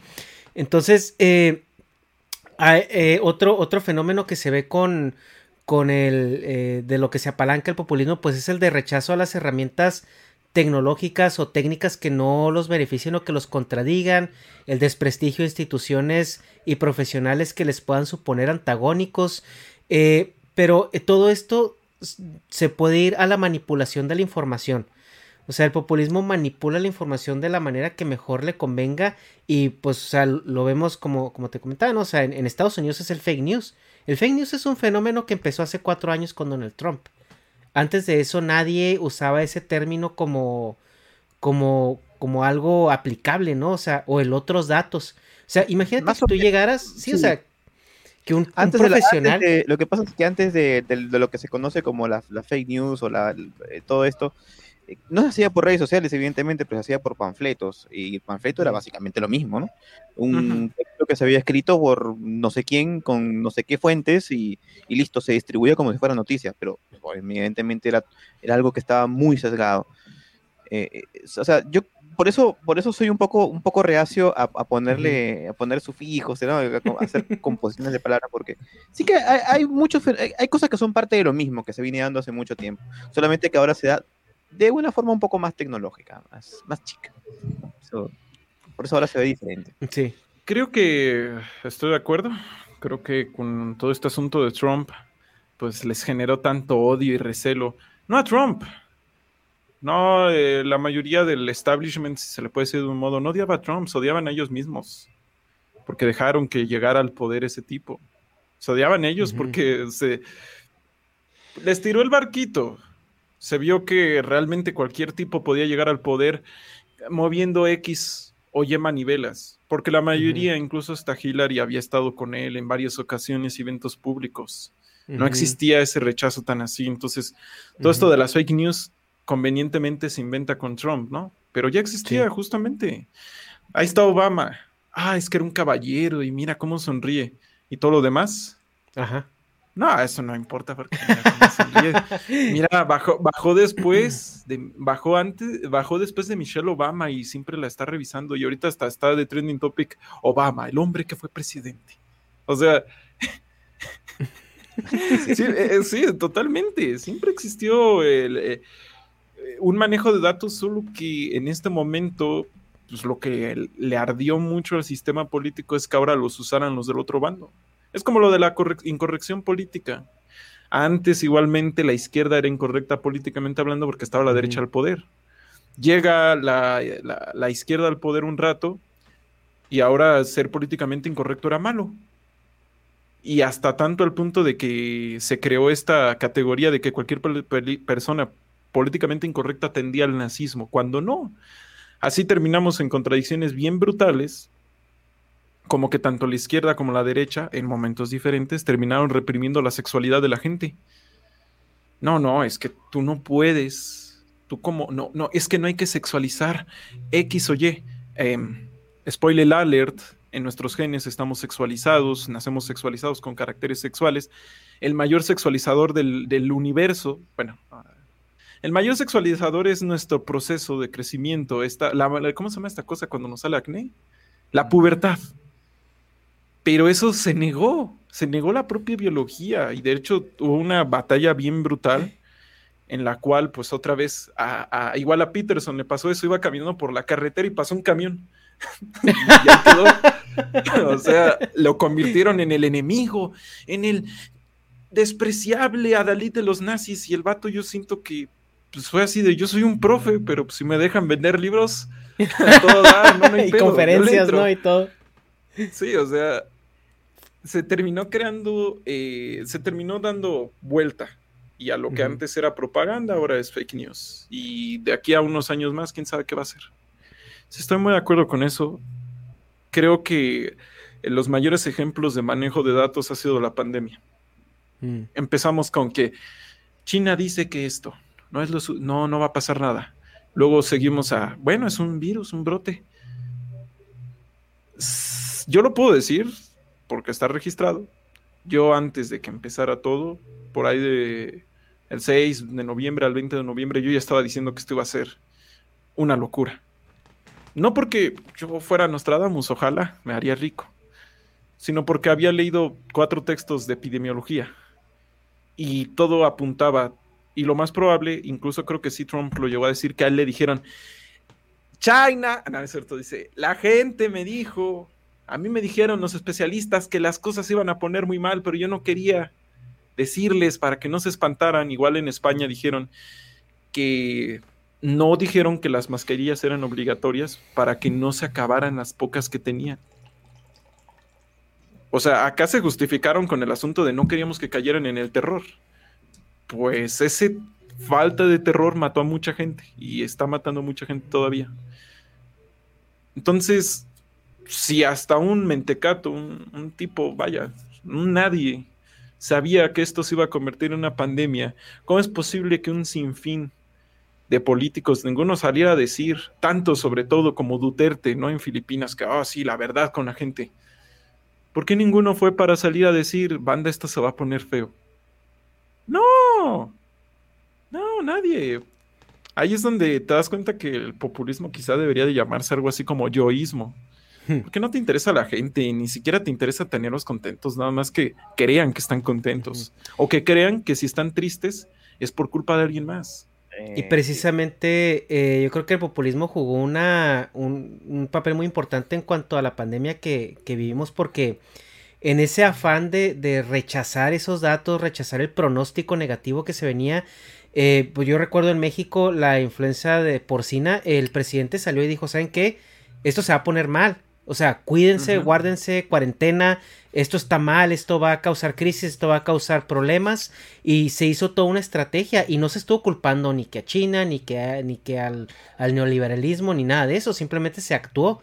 Aquí todas estas eh, países donde, donde se, hicieron brotes eh, incontrolables, em, er, eh, respondían a una agenda de gobierno bastante populista, o sea, eh, ahorita vemos en México que no pueden aceptar que la pandemia les vino mal. O sea, eh, AMLO eh, dio después un discurso diciendo que, bueno, hizo un comentario donde decía que la pandemia le vino como anillo al dedo. O sea, ¿por qué no lo aceptas, güey? O sea, ¿por qué le dicen, güey, es que tienes muchos muertos? Ah, es que me están comparando con países que tienen más gente. O sea, y luego lo comparan con países iguales. No, es que esos datos están mal. Entonces, eh, Josué, ¿cuál es tu, tu análisis de, esta situación en este punto específico? Eh, bueno, bueno, tú di lo que quieras decir. Yo creo, yo creo que para complementar lo que dijiste hace un momento, el populismo se apalanca en, la falacia, básicamente, en múltiples falacias. En la falacia ad hominem, que básicamente es atacar al enemigo en lugar de sus ideas. En la, la pendiente resbaladiza, que es un argumento con el cual exageras lo que va a pasar como si todo fuera consecuencia de algo, y al final terminas justificando el eh, el fin del mundo, pues simplemente por, por, permitir que se distribuyan preservativos en los colegios, ¿no? Y, cosas así, ¿no? Entonces, em, sí que el populismo se basa mucho, mucho de eso y creo que nos ahorraríamos muchos, muchos malos candidatos, muchos, muchos malos políticos con el hecho de, de, ponernos a estudiar un poco de lógica en los colegios y poder identificar cada uno de estos argumentos falaces que parecen ser verdad porque algo de lógica tienen, porque puede justificar algo, pero en realidad no lo es si te pones a pensarlo mucho. Eh, la pandemia, sí, definitivamente a muchos, muchos le ha venido como anillo al dedo porque efectivamente crea un enemigo, eh, un enemigo imaginario y, y, al final nadie sabe cómo, en qué va a terminar esto. Eh, eso es muy, muy interesante porque aquí, por el contrario, en mi país se actuó rápido y, y los primeros mensajes que usó el gobierno para justificar su forma de actuar es que sí, los demás países están muy lentos, pero Perú vamos a llevarlo mejor porque vamos a actuar rápido y eh, al final se disparó la cosa y nos fue muy mal. O sea, al final se cayó ese argumento por su propio peso. Mm. Nadie sabía cómo iba a terminar esto. Y, y esto tiene que ver con lo que dijo César al comienzo de este podcast, de que realmente hasta qué punto esta gente conoce la verdad. Tiene que conocer la verdad. eh, yo sigo pensando que eso es imposible, pero sí, pero sí que deberíamos ser capaces de poder discernir cuál es el que está más cercano a ella. No se le va a pedir pues que se anticipe uno al futuro, ¿no? En este caso de la pandemia, yo creo, o sea, honestamente creo que con la pandemia nadie sabía cómo iba a terminar esta situación, porque ya se habían dado casos parecidos, ¿no? Como mencionaste, la gripe porcina, la gripe aviar, el ébola, no, no llegó por aquí, pero no pensamos que iba a ser tan largo, ¿no? Entonces, esto, esto nos ha puesto a prueba como si fuese una guerra. Fue una circunstancia un poco más complicada porque estamos ante un enemigo etéreo. No lo podemos ver, no, no sabemos de qué raza es, de qué cara tiene, de qué país viene, ¿no? De qué idioma habla, simplemente es un virus. ¿no? Entonces, eh, efectivamente es algo que se puede politizar mucho y no debería hacerlo. Justamente fue lo que utilicé como argumento contra los negacionistas. Dije, decían eso de la pandemia, ¿no? Yo les dije, si fuera una pandemia, eh, están bien imbéciles lo que lo planearon, porque, por ejemplo, Donald Trump seguiría de presidente si la gente sí lo hubiera comprado el discurso de que todo fue culpa de China, de que era el virus chino y bla, bla, bla. O sea, él se hubiera inventado un enemigo y ahí seguiría en el poder, porque la gente se hubiera unido contra el único tipo que estaba en contra, otra vez entre muy comillas, de China. Sobre eso, sí, eh, estoy totalmente de acuerdo. No hay, no, no, no se va a conocer nunca la verdad en términos políticos. La complejidad humana es ridículamente amplia, ya no digamos cuando la crea, ya la ponemos a nivel país o mundo. Eh, ahí el planteamiento que decía es que ya no hay un interés de ello. No hay un interés de conocer la verdad, sino de fabricar una verdad por parte de los poderosos. Y el tema es que no la, no la fabrican para engañarnos, sino saben que la fabrican porque de otro modo ellos estarían tan vendidos como nosotros. Es lo que le pasó a Estados Unidos en Vietnam. Ellos decían, vamos a ganar esta guerra. Ok, pero ¿cómo medimos el avance de la guerra? Porque si tú conquistabas un territorio en Vietnam, no era como en la Segunda Guerra Mundial, ponías una cabeza playa y era tuyo. No, en la noche llegaban vietnamitas y te lo arrebataban. Y eran infinitos los vietnamitas, por decirlo de un modo, ¿no? Algunos hablaban en chino por alguna razón. No, es cierto, eso le dan los pilotos. es como los pilotos cubanos que hablaban ruso y se veían como rusos, ¿no? Este, ya este. El punto es que no funcionaba así. ¿Cómo lo empezaron a medir? Bajas. Dijeron, pues vamos a medirlo a través de las muertes. ¿Cuántos nos llevamos? Pusieron los datos en la computadora, va uh, McNamara, que era el secretario de defensa en ese momento, va con la supercomputadora del Pentágono y dice, vamos a meter los datos. Computadora, ¿cuándo vamos a ganar la guerra? La computadora le dice, ya ganaron la guerra ustedes. Por el modo en el que estaban midiendo la realidad, ya la habían ganado, pero perdieron. Eh, ese es el asunto, ¿no? Que estamos, nosotros ahora estamos atrapados en un cuarto con esa computadora. Uh -huh. Se ha vuelto todo tan complejo que incluso hasta la gente de a pie usa dispositivos eh, computacionales para intentar entender su realidad, pero más que entenderla, la recrean. Es lo que denominamos gobierno algorítmico. Spotify, YouTube elige nuestro, no, no, no siempre, ¿no? No tampoco así tan Blade Runner, pero lentamente va eligiendo nuestro gusto musical. Mm. Ahí está, por ejemplo, lo que le pasó al pobre Marty de C de Ciencia. El algoritmo dijo, tú no, y no importa lo que él diga, no importa lo que se esfuerce, tú no. Mm. Y eso se, eso se está trasladado, lo decía Manuel Castells, no me acuerdo en qué libro, perdonen, decía la pesadilla de que las, de que las computadoras nos gobiernen hace mucho se cumplió. En, en la bolsa, en los mercados bursátiles actualmente hay computadoras de, se llaman de operaciones de ultra alta frecuencia. Están todo el día así, ta, ta, ta, ta, ta, ta, ta, ta, compra, vende, compra, vende, compra, vende, compra, vende, compra, vende. Parte de la economía va manejada por ellas. Una vez alguien tuiteó que había muerto Barack Obama cuando era presidente. En una de estas computadoras lo tomó como cierto, se equivocó y casi causa una, una, caída de la bolsa, casi causa una crisis, detuvieron a la fuerza el mercado. En 2014 creo que fue. Sí, lo desconectaron. Así le desconectaron el switch. Sí, al, al, mercado. Se acabó. O sea, dijeron, no. Se nos salió de control esto. O sea, eso, eso es lo que pasa. Eh, estamos viendo un algoritmo de la realidad en vez de la realidad. Pero César, yo salgo aquí afuera y están los arbolitos. sí los puedo tocar. Eso es lo raro, ¿no? Cómo tenemos esta, perdón la palabra, la esquizofrenia, entre que tú dices, pero si es real, o sea, y entre que esta textura sutil de la realidad es de otro modo. Hmm. Pues ya te pusiste muy, muy denso, men, ahí. Sí, ya, ahí, sí, oh, ya, andas... Sí, ya, ya, ya, te hizo efecto ahí lo que te estés tomando. Esa agüita, esa agüita, no Pero eh, bueno, ya eh, tengo dos puntos más que me gustaría tratar con ustedes antes de, irnos a pensamientos finales. Eh, uno de ellos es en todo, en toda agenda, bueno, en, en, todo movimiento político se crean ciertos enemigos o ciertos bandos, ¿no? Pero en el, en el populismo extremo es, es, vaya, la redundancia es muchísimo más marcado y más extremo, es más polarizante. Y tiende mucho a, llamar, a dar, ponerle nombre a los movimientos, ¿no?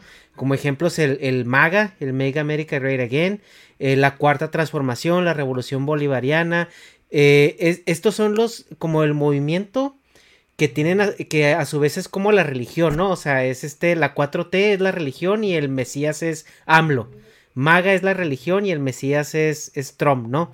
Y en, en, el caso de Venezuela, que este, este ejemplo es aún más representativo, la revolución bolivariana es, es, la religión y el Mesías es Hugo Chávez, ¿no? O sea, que ya ahorita le dejó la batuta porque un pajarito le dijo a, a su sucesor eh, Maduro, ¿no? Entonces, eh, ¿Cuál es la importancia de que estos, eh, una vez que obviamente llegaron al poder, estos regímenes eh, eh, ultrapopulistas tengan ese movimiento súper, súper claro y súper definido? Y tan, tan incisivamente, ¿no? Metido en la gente. Pues en gran medida la civilización es una ficción. Dice Michel Onfray, las civilizaciones solo mueren cuando la gente deja de creérselas, ¿no? Hoy vemos como un mito a muchísimas, o sea, hoy vemos como una, una tontería, como un chiste a las creencias vikingas. Algunos no, no, ya hay neopaganistas, pero lo vemos como eso. Entonces, en nuestro caso puedes crear, en muy entre comillas, civilizaciones, nuevos relatos civilizatorios a través del mito. El primero de ellos fue Hitler. El güey intentó crear una nueva civilización. O sea, su idea era no, no ser el proyecto moderno, no ser el proyecto este, del viejo orden. Pues, eso lo vemos, los modernistas y el viejo orden prusiano lo odiaban. Él quería crear una nueva civilización. No o sea, eso no implica que, wow, el gran sistema, no. Con nueva civilización me refiero a esto, un nuevo mito.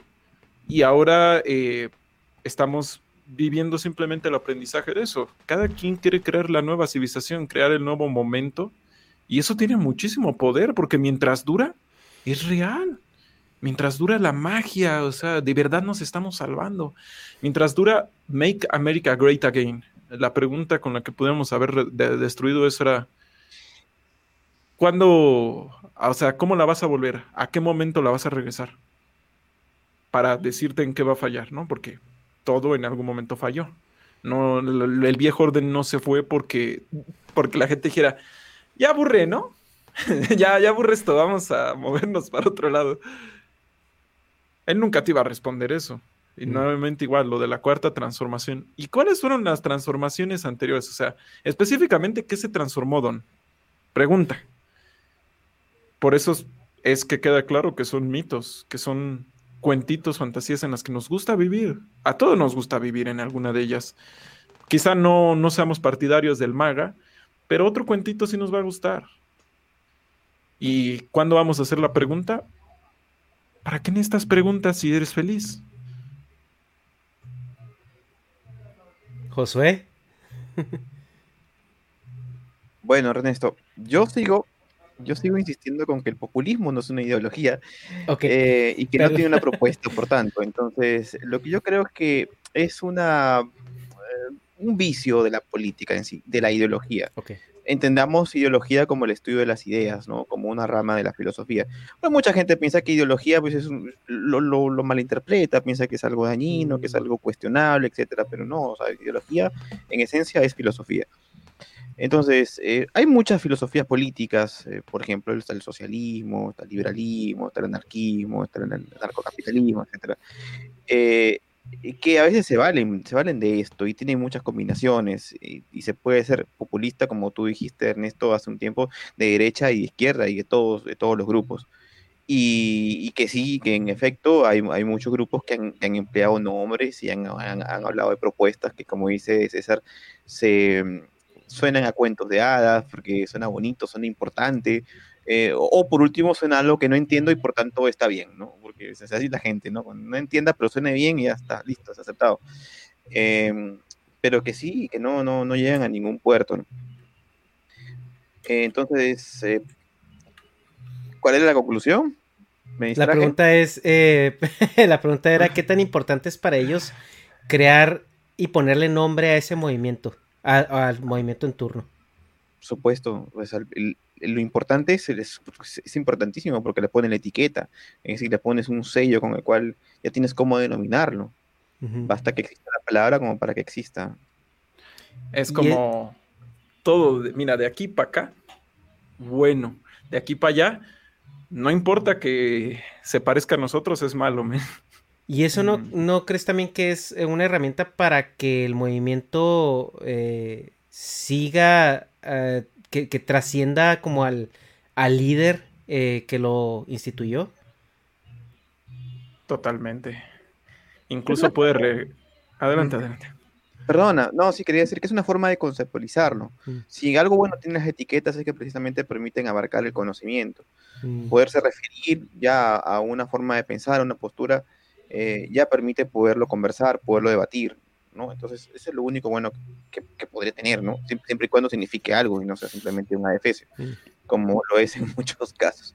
Ahora, eh, so- sobre las ideologías, eh, hace poco tuve una, una pequeña discusión con un amigo en el cual eh, él estaba muy en, en contra de ciertos grupos socialistas que han surgido en los últimos años, ¿no? Y, y, y hablaba del, del socialismo como un error, ¿no? Yo decía, bueno, yo no soy socialista, no, no me identifico mucho con esto, pero creo que eh, el problema eh, no es el socialismo, sino los malos socialistas.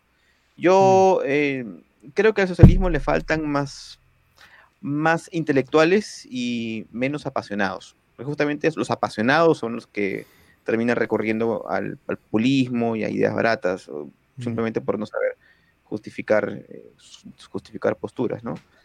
Eh, creo que en general, creo que en general yo siempre he abogado por, por el pensamiento ecléctico, o sea, por la mezcla de, la mezcla de, de sistemas políticos donde eh, el hilo conductor, el, el tronco de esta, de esta mezcla, sean los principios morales de cada persona. Eso es lo que tiene que mandar. Eh, por tanto, es, es feo pues ponerse una etiqueta y decir, mira, yo soy socialista, soy eh, socialista latinoamericano, soy de, de- bueno, de todo, todo lo que se ha inventado actualmente.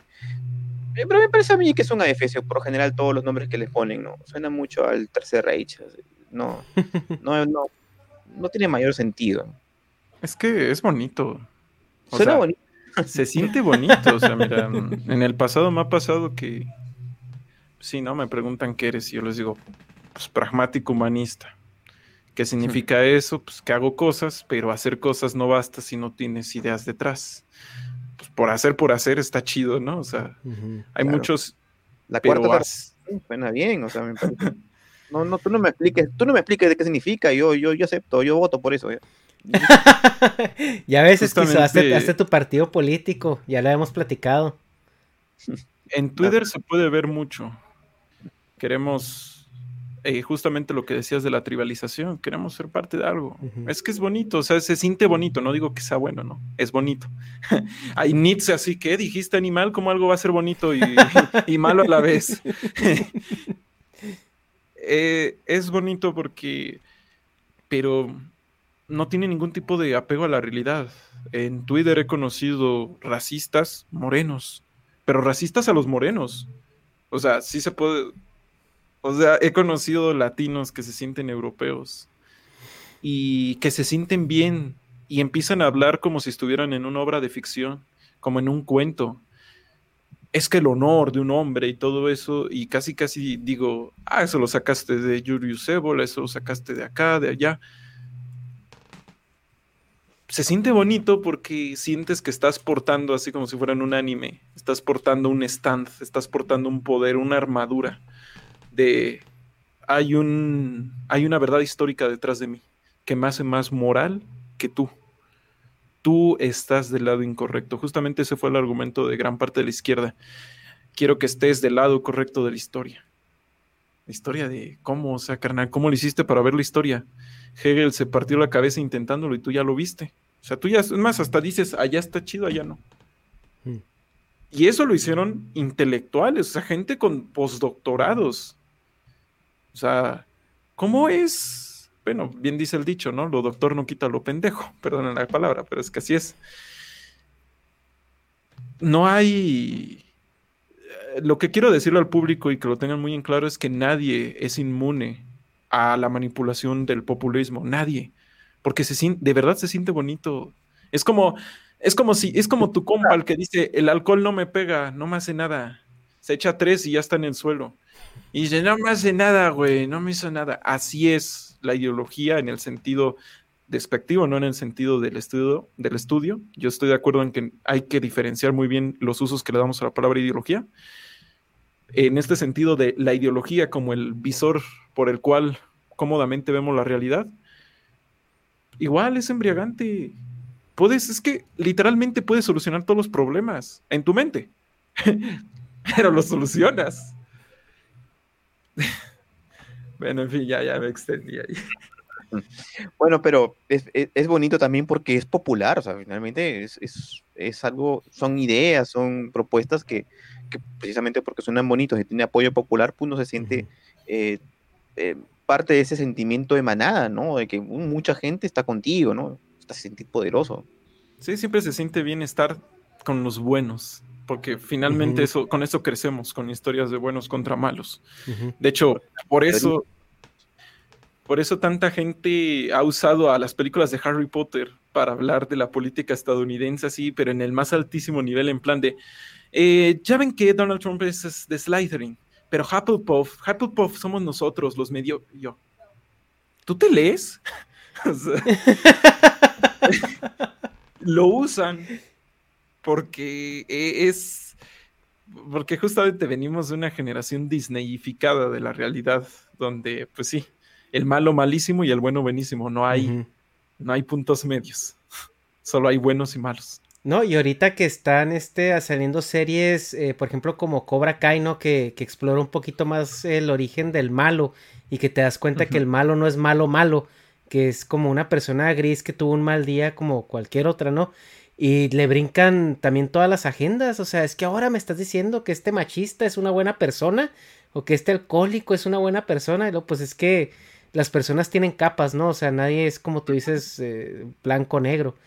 Eh, a, ellos, a esa gente me encantaría recordarles que durante 40 años ha estado haciendo eso con la gente afrodescendiente. Antes ellos eran los malos malos. Y durante muchas películas poco a poco empezaron siendo los sidekicks, luego el tipo amigo, luego tenían su propio cine, el cine de explotación se llamaba este, y así poco a poco los fuimos, se fue convenciendo a la población estadounidense de que ellos no eran gente mala. Entonces es como, ahora tú te estás enojando porque lo hacemos con otro grupo. Así es. Bueno, y ya para terminar, quisiera hablar un poco, eh, más que nada, pues de las consecuencias de, de esta forma de hacer política, porque ya como que José me ha, me ha corregido muchas veces, ¿no? ya me siento así como, sí, ok, papá. no te creas, José, gracias. Pero bueno, de esta forma de hacer política, bueno, las consecuencias eh, que podemos hablar, pues es una, una debilitación de, del Estado, o sea, de las instituciones eh, del Estado, eh, pérdida de, de, entidades autónomas que regulan, pues, el, la, autonomía del o la, bueno, la que regulan pues las funciones del Estado como tal, ¿no? O sea, que no deja que se pasen de lanza. Eh, tenemos también este, eh, pues represión de, de, movimientos emergentes, eh, también políticos que puedan em, ser antagónicos. Eh, tenemos también una mayor explotación tributaria porque, bueno, parte del populismo viene en los programas sociales y pues esos programas sociales tienen que pagarse con algo, ¿no? Ajá, y los boletos de las rifas que no son rifas. También tenemos los muros, ajá, los muros que se van a construir pero los va a pagar alguien más, y etcétera. También tenemos algo que es la satanización de, de los que generan riqueza, ¿no?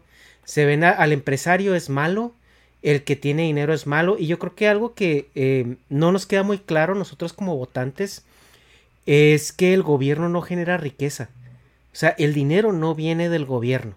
El dinero viene de los empresarios que generan el dinero, a menos de que estés en un sistema bastante comunista y socialista donde ellos tengan sus empresas em, propias, Estatales. Estatales. Que ese es otro, otro punto que viene con el populismo. Se ve un aumento en las paraestatales e incluso hasta movimientos de expropiación de, de, empresas privadas. Eh, se ve una caída en la competitividad económica.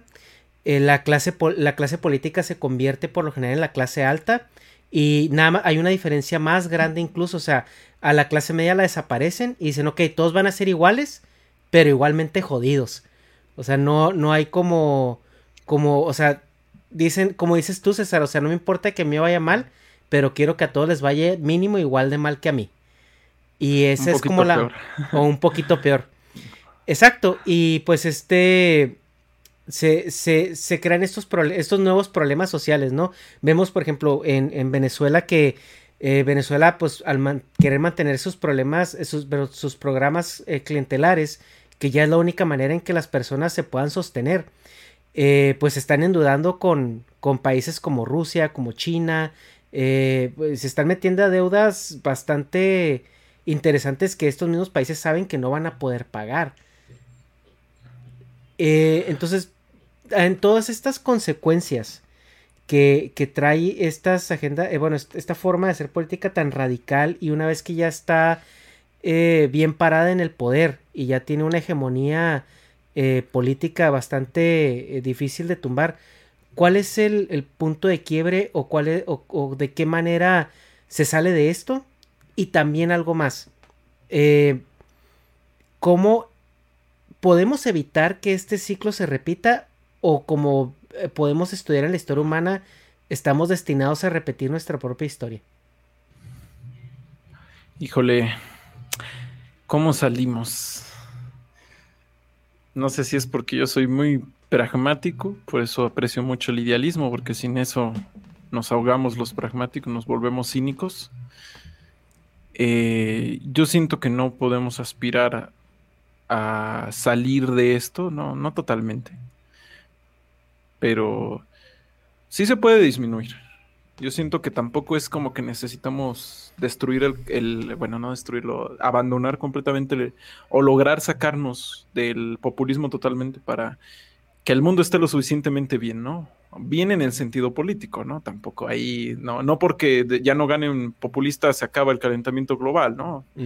Pero sí, yo diría que la disminución y cómo se logra la disminución.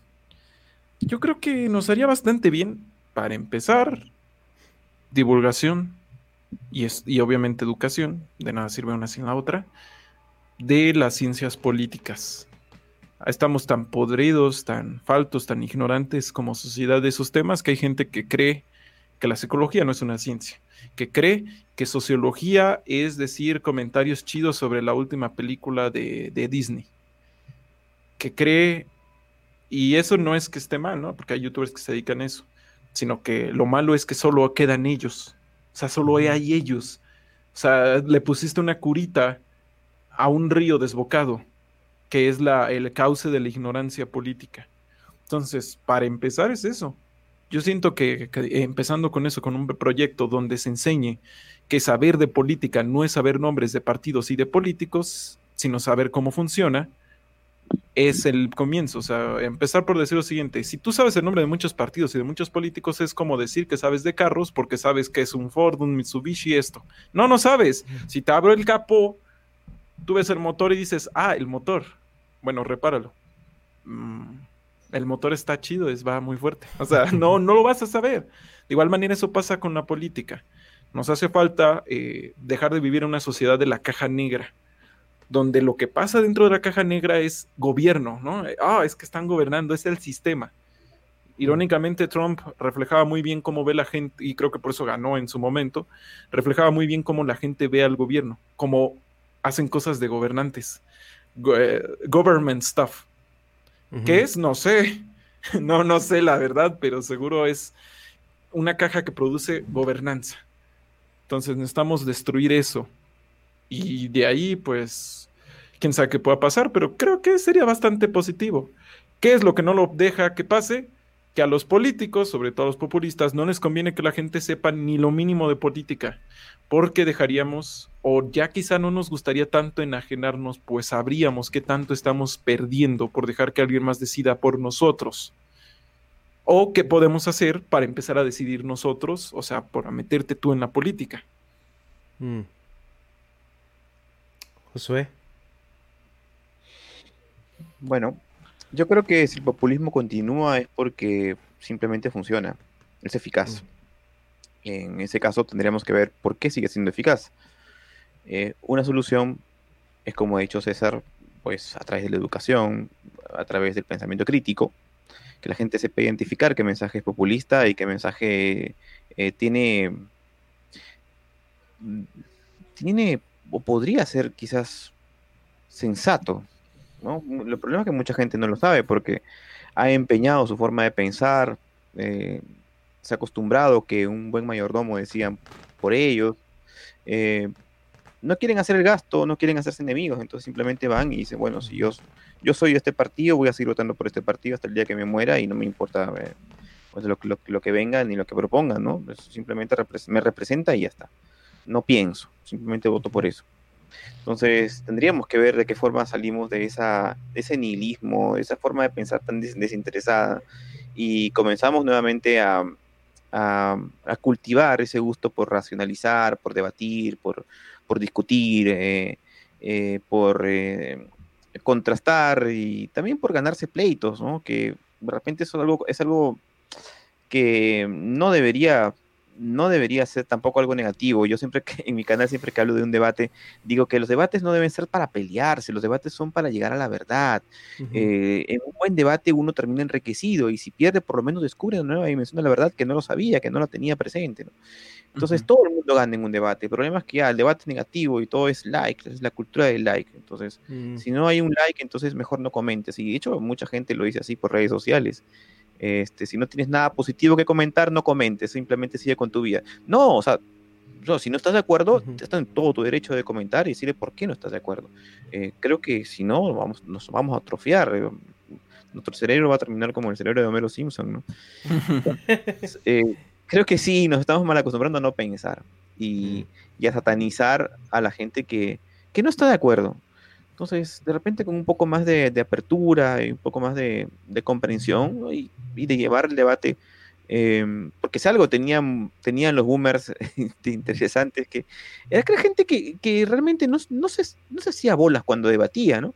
Cuando tú hablas con tus abuelos, con tu gente mayor, bueno, cuando conversan no se exasperan, pero nosotros de repente por el síndrome del pensamiento acelerado, qué sé yo, apenas vemos algo negativo, saltamos, cancelamos, bloqueamos, pateamos el tablero, eh, nos irritamos muy rápido. Quizás que cambiar un poco esa actitud, ¿no? Ser un poco más abiertos ante, ante las nuevas ideas, ¿no?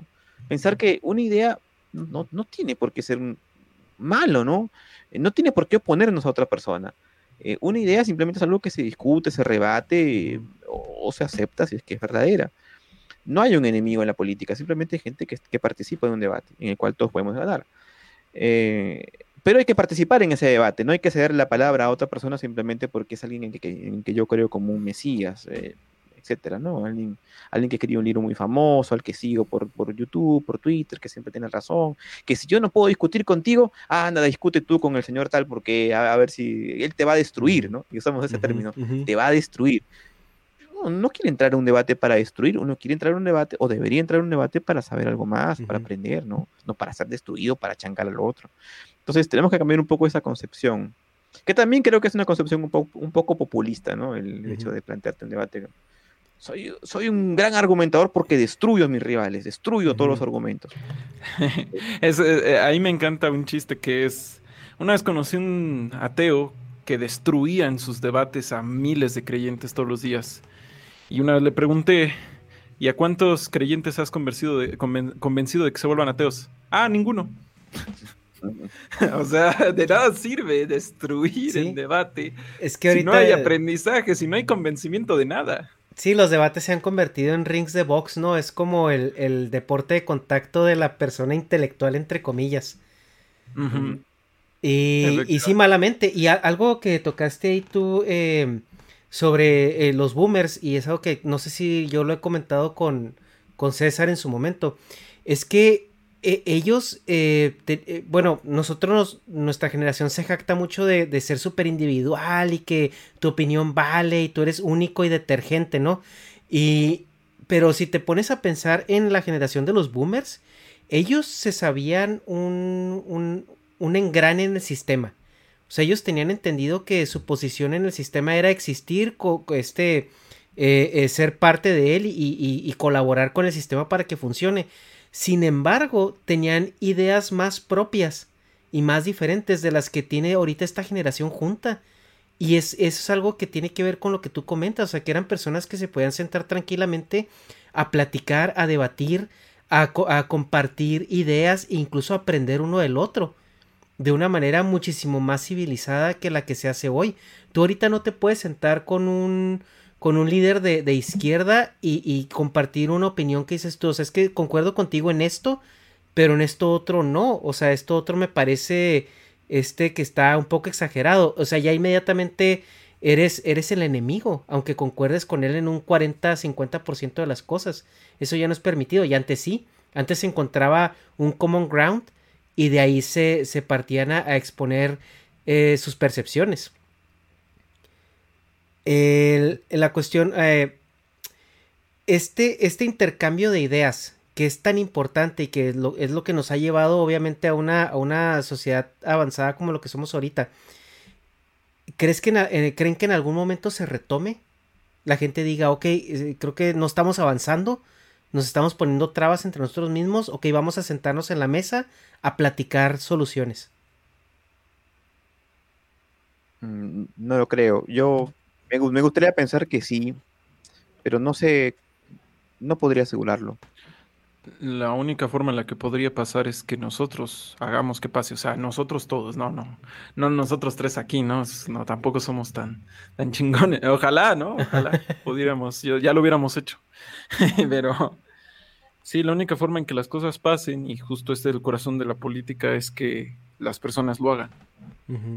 Eh, a través de la competencia, de la negociación y de la cooperación. Un poquito de esto, un poquito del otro. La única forma en la que podemos lograrlo es eso. Creo que ahí es donde entra el aspecto, el único aspecto positivo del populismo, y es que pues, no tenemos certeza de que se pueda. Pero si creemos que se puede, podemos intentarlo. Y ya para terminar, este, una pregunta bastante controversial eh, que se puede incluso analizar desde una situación un poco utópica, si ustedes quieren, eh, que puede llevar a la distopía también, pero eh, estamos en un escenario político donde es conveniente contemplar la idea de, de la restricción del voto, donde hay una democracia que está hasta cierto punto rota, donde tú puedes comprar un voto por 500 pesos o una torta y, o sea, ¿sería conveniente pensar en, en, restringirlo a cierto modo? Es que la cosa es que a quien sea que tú le des la vara para decir este sí, este no, se vuelve Dios. Bueno, entre comillas. ¿Quién sería el virtuoso? Esa es la pregunta, ¿no? ¿Quién es el virtuoso? ¿Quién es el que nos va a decir que lance la primera piedra el que, el que no haya pecado? Solo si Jesús así, pero la Davis, ¿no? Viniera Igual, y sí, ¿eh? Pero, pues, así que tú, que yo diga que un personaje que no tenemos referentes históricos de que exista realmente y así. Por eso es que yo te digo, o sea, si viene Jesús, el de Adebis, y a la mal, ¿no? Pues sí, tú, adelante. Ahí Nietzsche diría el superhombre, ¿no? Nietzsche ya se enfrentó a esta pregunta en su momento, no del voto, pero sí el del que toma estas decisiones, y es el superhombre. Pero no existe. Entonces, ese es el asunto. Eh, tenemos, es como armar una bomba nuclear y decir, se la vamos a dar a alguien del salón. bueno, pero algo de cierto tiene, eh, tiene lo que está diciendo César. El, superhombre no, es, una persona, no es un individuo, somos, somos todos, todos estamos llamados a ser el superhombre. Y en ese sentido, la democracia será perfecta cuando los seres humanos seamos perfectos. O sea, cuando todos tengamos la misma capacidad intelectual, tengamos los conocimientos, la misma formación, una formación superior, vamos a elegir con más perfección. El problema está que la democracia falla porque somos, somos unos burros. No, no somos competentes con los estudios, no leemos, no nos informamos, eh, somos, votamos con el hígado en lugar de con el cerebro. Y, y ahí están los detalles, ¿no? Entonces, ¿qué hacemos por mientras? Bueno, podríamos pues, de repente regresar al concepto de la República de Platón y que, voten solamente una, una casta de, gente preparada, eh, una aristocracia, y los demás, bueno, que se, que se dedique a hacer labores, pues, no domésticas, pero labores manuales, utilitarias para el mantenimiento de la polis. Y que la clase política, solamente que es la clase preparada, sea la que vote. Sí, pues un modelo con el que también estaba de acuerdo Aristóteles y Sócrates, pero bueno, yo estoy más convencido de que la democracia es el camino. No, no es un camino perfecto, pero creo que a diferencia de la aristocracia, está en su naturaleza irse perfeccionando y que cada vez en el futuro va a ser mejor. Eh, ¿Tú has sentido que se ha mm, perfeccionado? No soy, tan progresista para decir que todo el futuro va a ser necesariamente mejor, pero está en sus posibilidades de ser mejor. No la podemos cagar, pero puede ser mejor. Es que vamos a, trabajar en eso, ¿no? Mm. Sí, yo, yo también, yo opino mucho lo de Winston Churchill. Es un sistema horrible, pero es el menos horrible que tenemos. O sea, no, no, no niego que tiene muchos errores, pero de eso al fascismo y a todas las cosas que hemos tenido, Está difícil que en nombre de la democracia digamos, eh, esa gente, su historia horrible, hay que borrarlos. Está difícil. Porque siempre esos güeyes van a decir, oye, yo no voy a votar porque me extermines. no, no, no tengo ganas de votar eso. Sí, claro. Bueno, es que eh, eh, yo lo puedo pensar desde una, desde una perspectiva muy ingenua, ¿no? O sea, el decir, oye, pues si, si nada más me va a votar quien, el que tiene la secundaria, pues me voy a encargar que todo el mundo tenga la secundaria para tener más votantes. Pero pues es una perspectiva bastante ingenua de mi parte, ¿no? O sea, donde, donde realmente eh, entiendas que pues la clase que va a estar votando, ya sea una clase más preparada, eh, vote en favor de todos y no en favor de ellos mismos. Es, como dice Negas, una vez que llegas al poder no lo quieres soltar. De si lo pones así en este momento, los hombres ya somos minoría en muchos países. Cada vez hay menos hombres por cuestiones genéticas. Eh, por ejemplo, si tú, si tú fueses así antifeminista, ¿no? ya perdiste si planteas eso de que alguien elija los votos. Porque, pues tal cual, ya, o sea, y también, ¿no? En términos de, en términos de, dinero. Si tú dices, no, pues los pobres no. Achis y el, el, men que no tiene cuatro casas dice que no es pobre, oílo, míralo. o sea, muchas de las veces surgen estas visiones cuando uno, por desgracia, no se da, no se da tinta que, no estamos tan arriba en la escalerita. Es lo triste. Sí, sí. Lo triste y lo feo. Es como lo que pasó ahorita con. Bueno, no, ya, ya paremos con eso de GameStop. Igual, lo mismo digo, no sé punto del tema. Pues a Wall Street le aplicaron. Eh, se resume en esto, mira, a Wall Street le aplicaron un Wall Street y no les gustó. Es que eso es lo que me encanta del pragmatismo.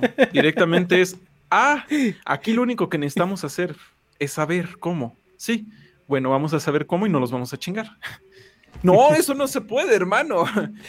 Y ponen esta, y ponen esta restricción, y al poner esa restricción ellos solitos se están poniendo la, la soga al cuello. Porque entre más les hagan apretar el, listón para que menos gente entre, Wall Street deja de ser Wall Street. Entonces, e, es simplemente que una ficción deja de ser ficción, nos damos cuenta que es una ficción cuando menos gente la cree.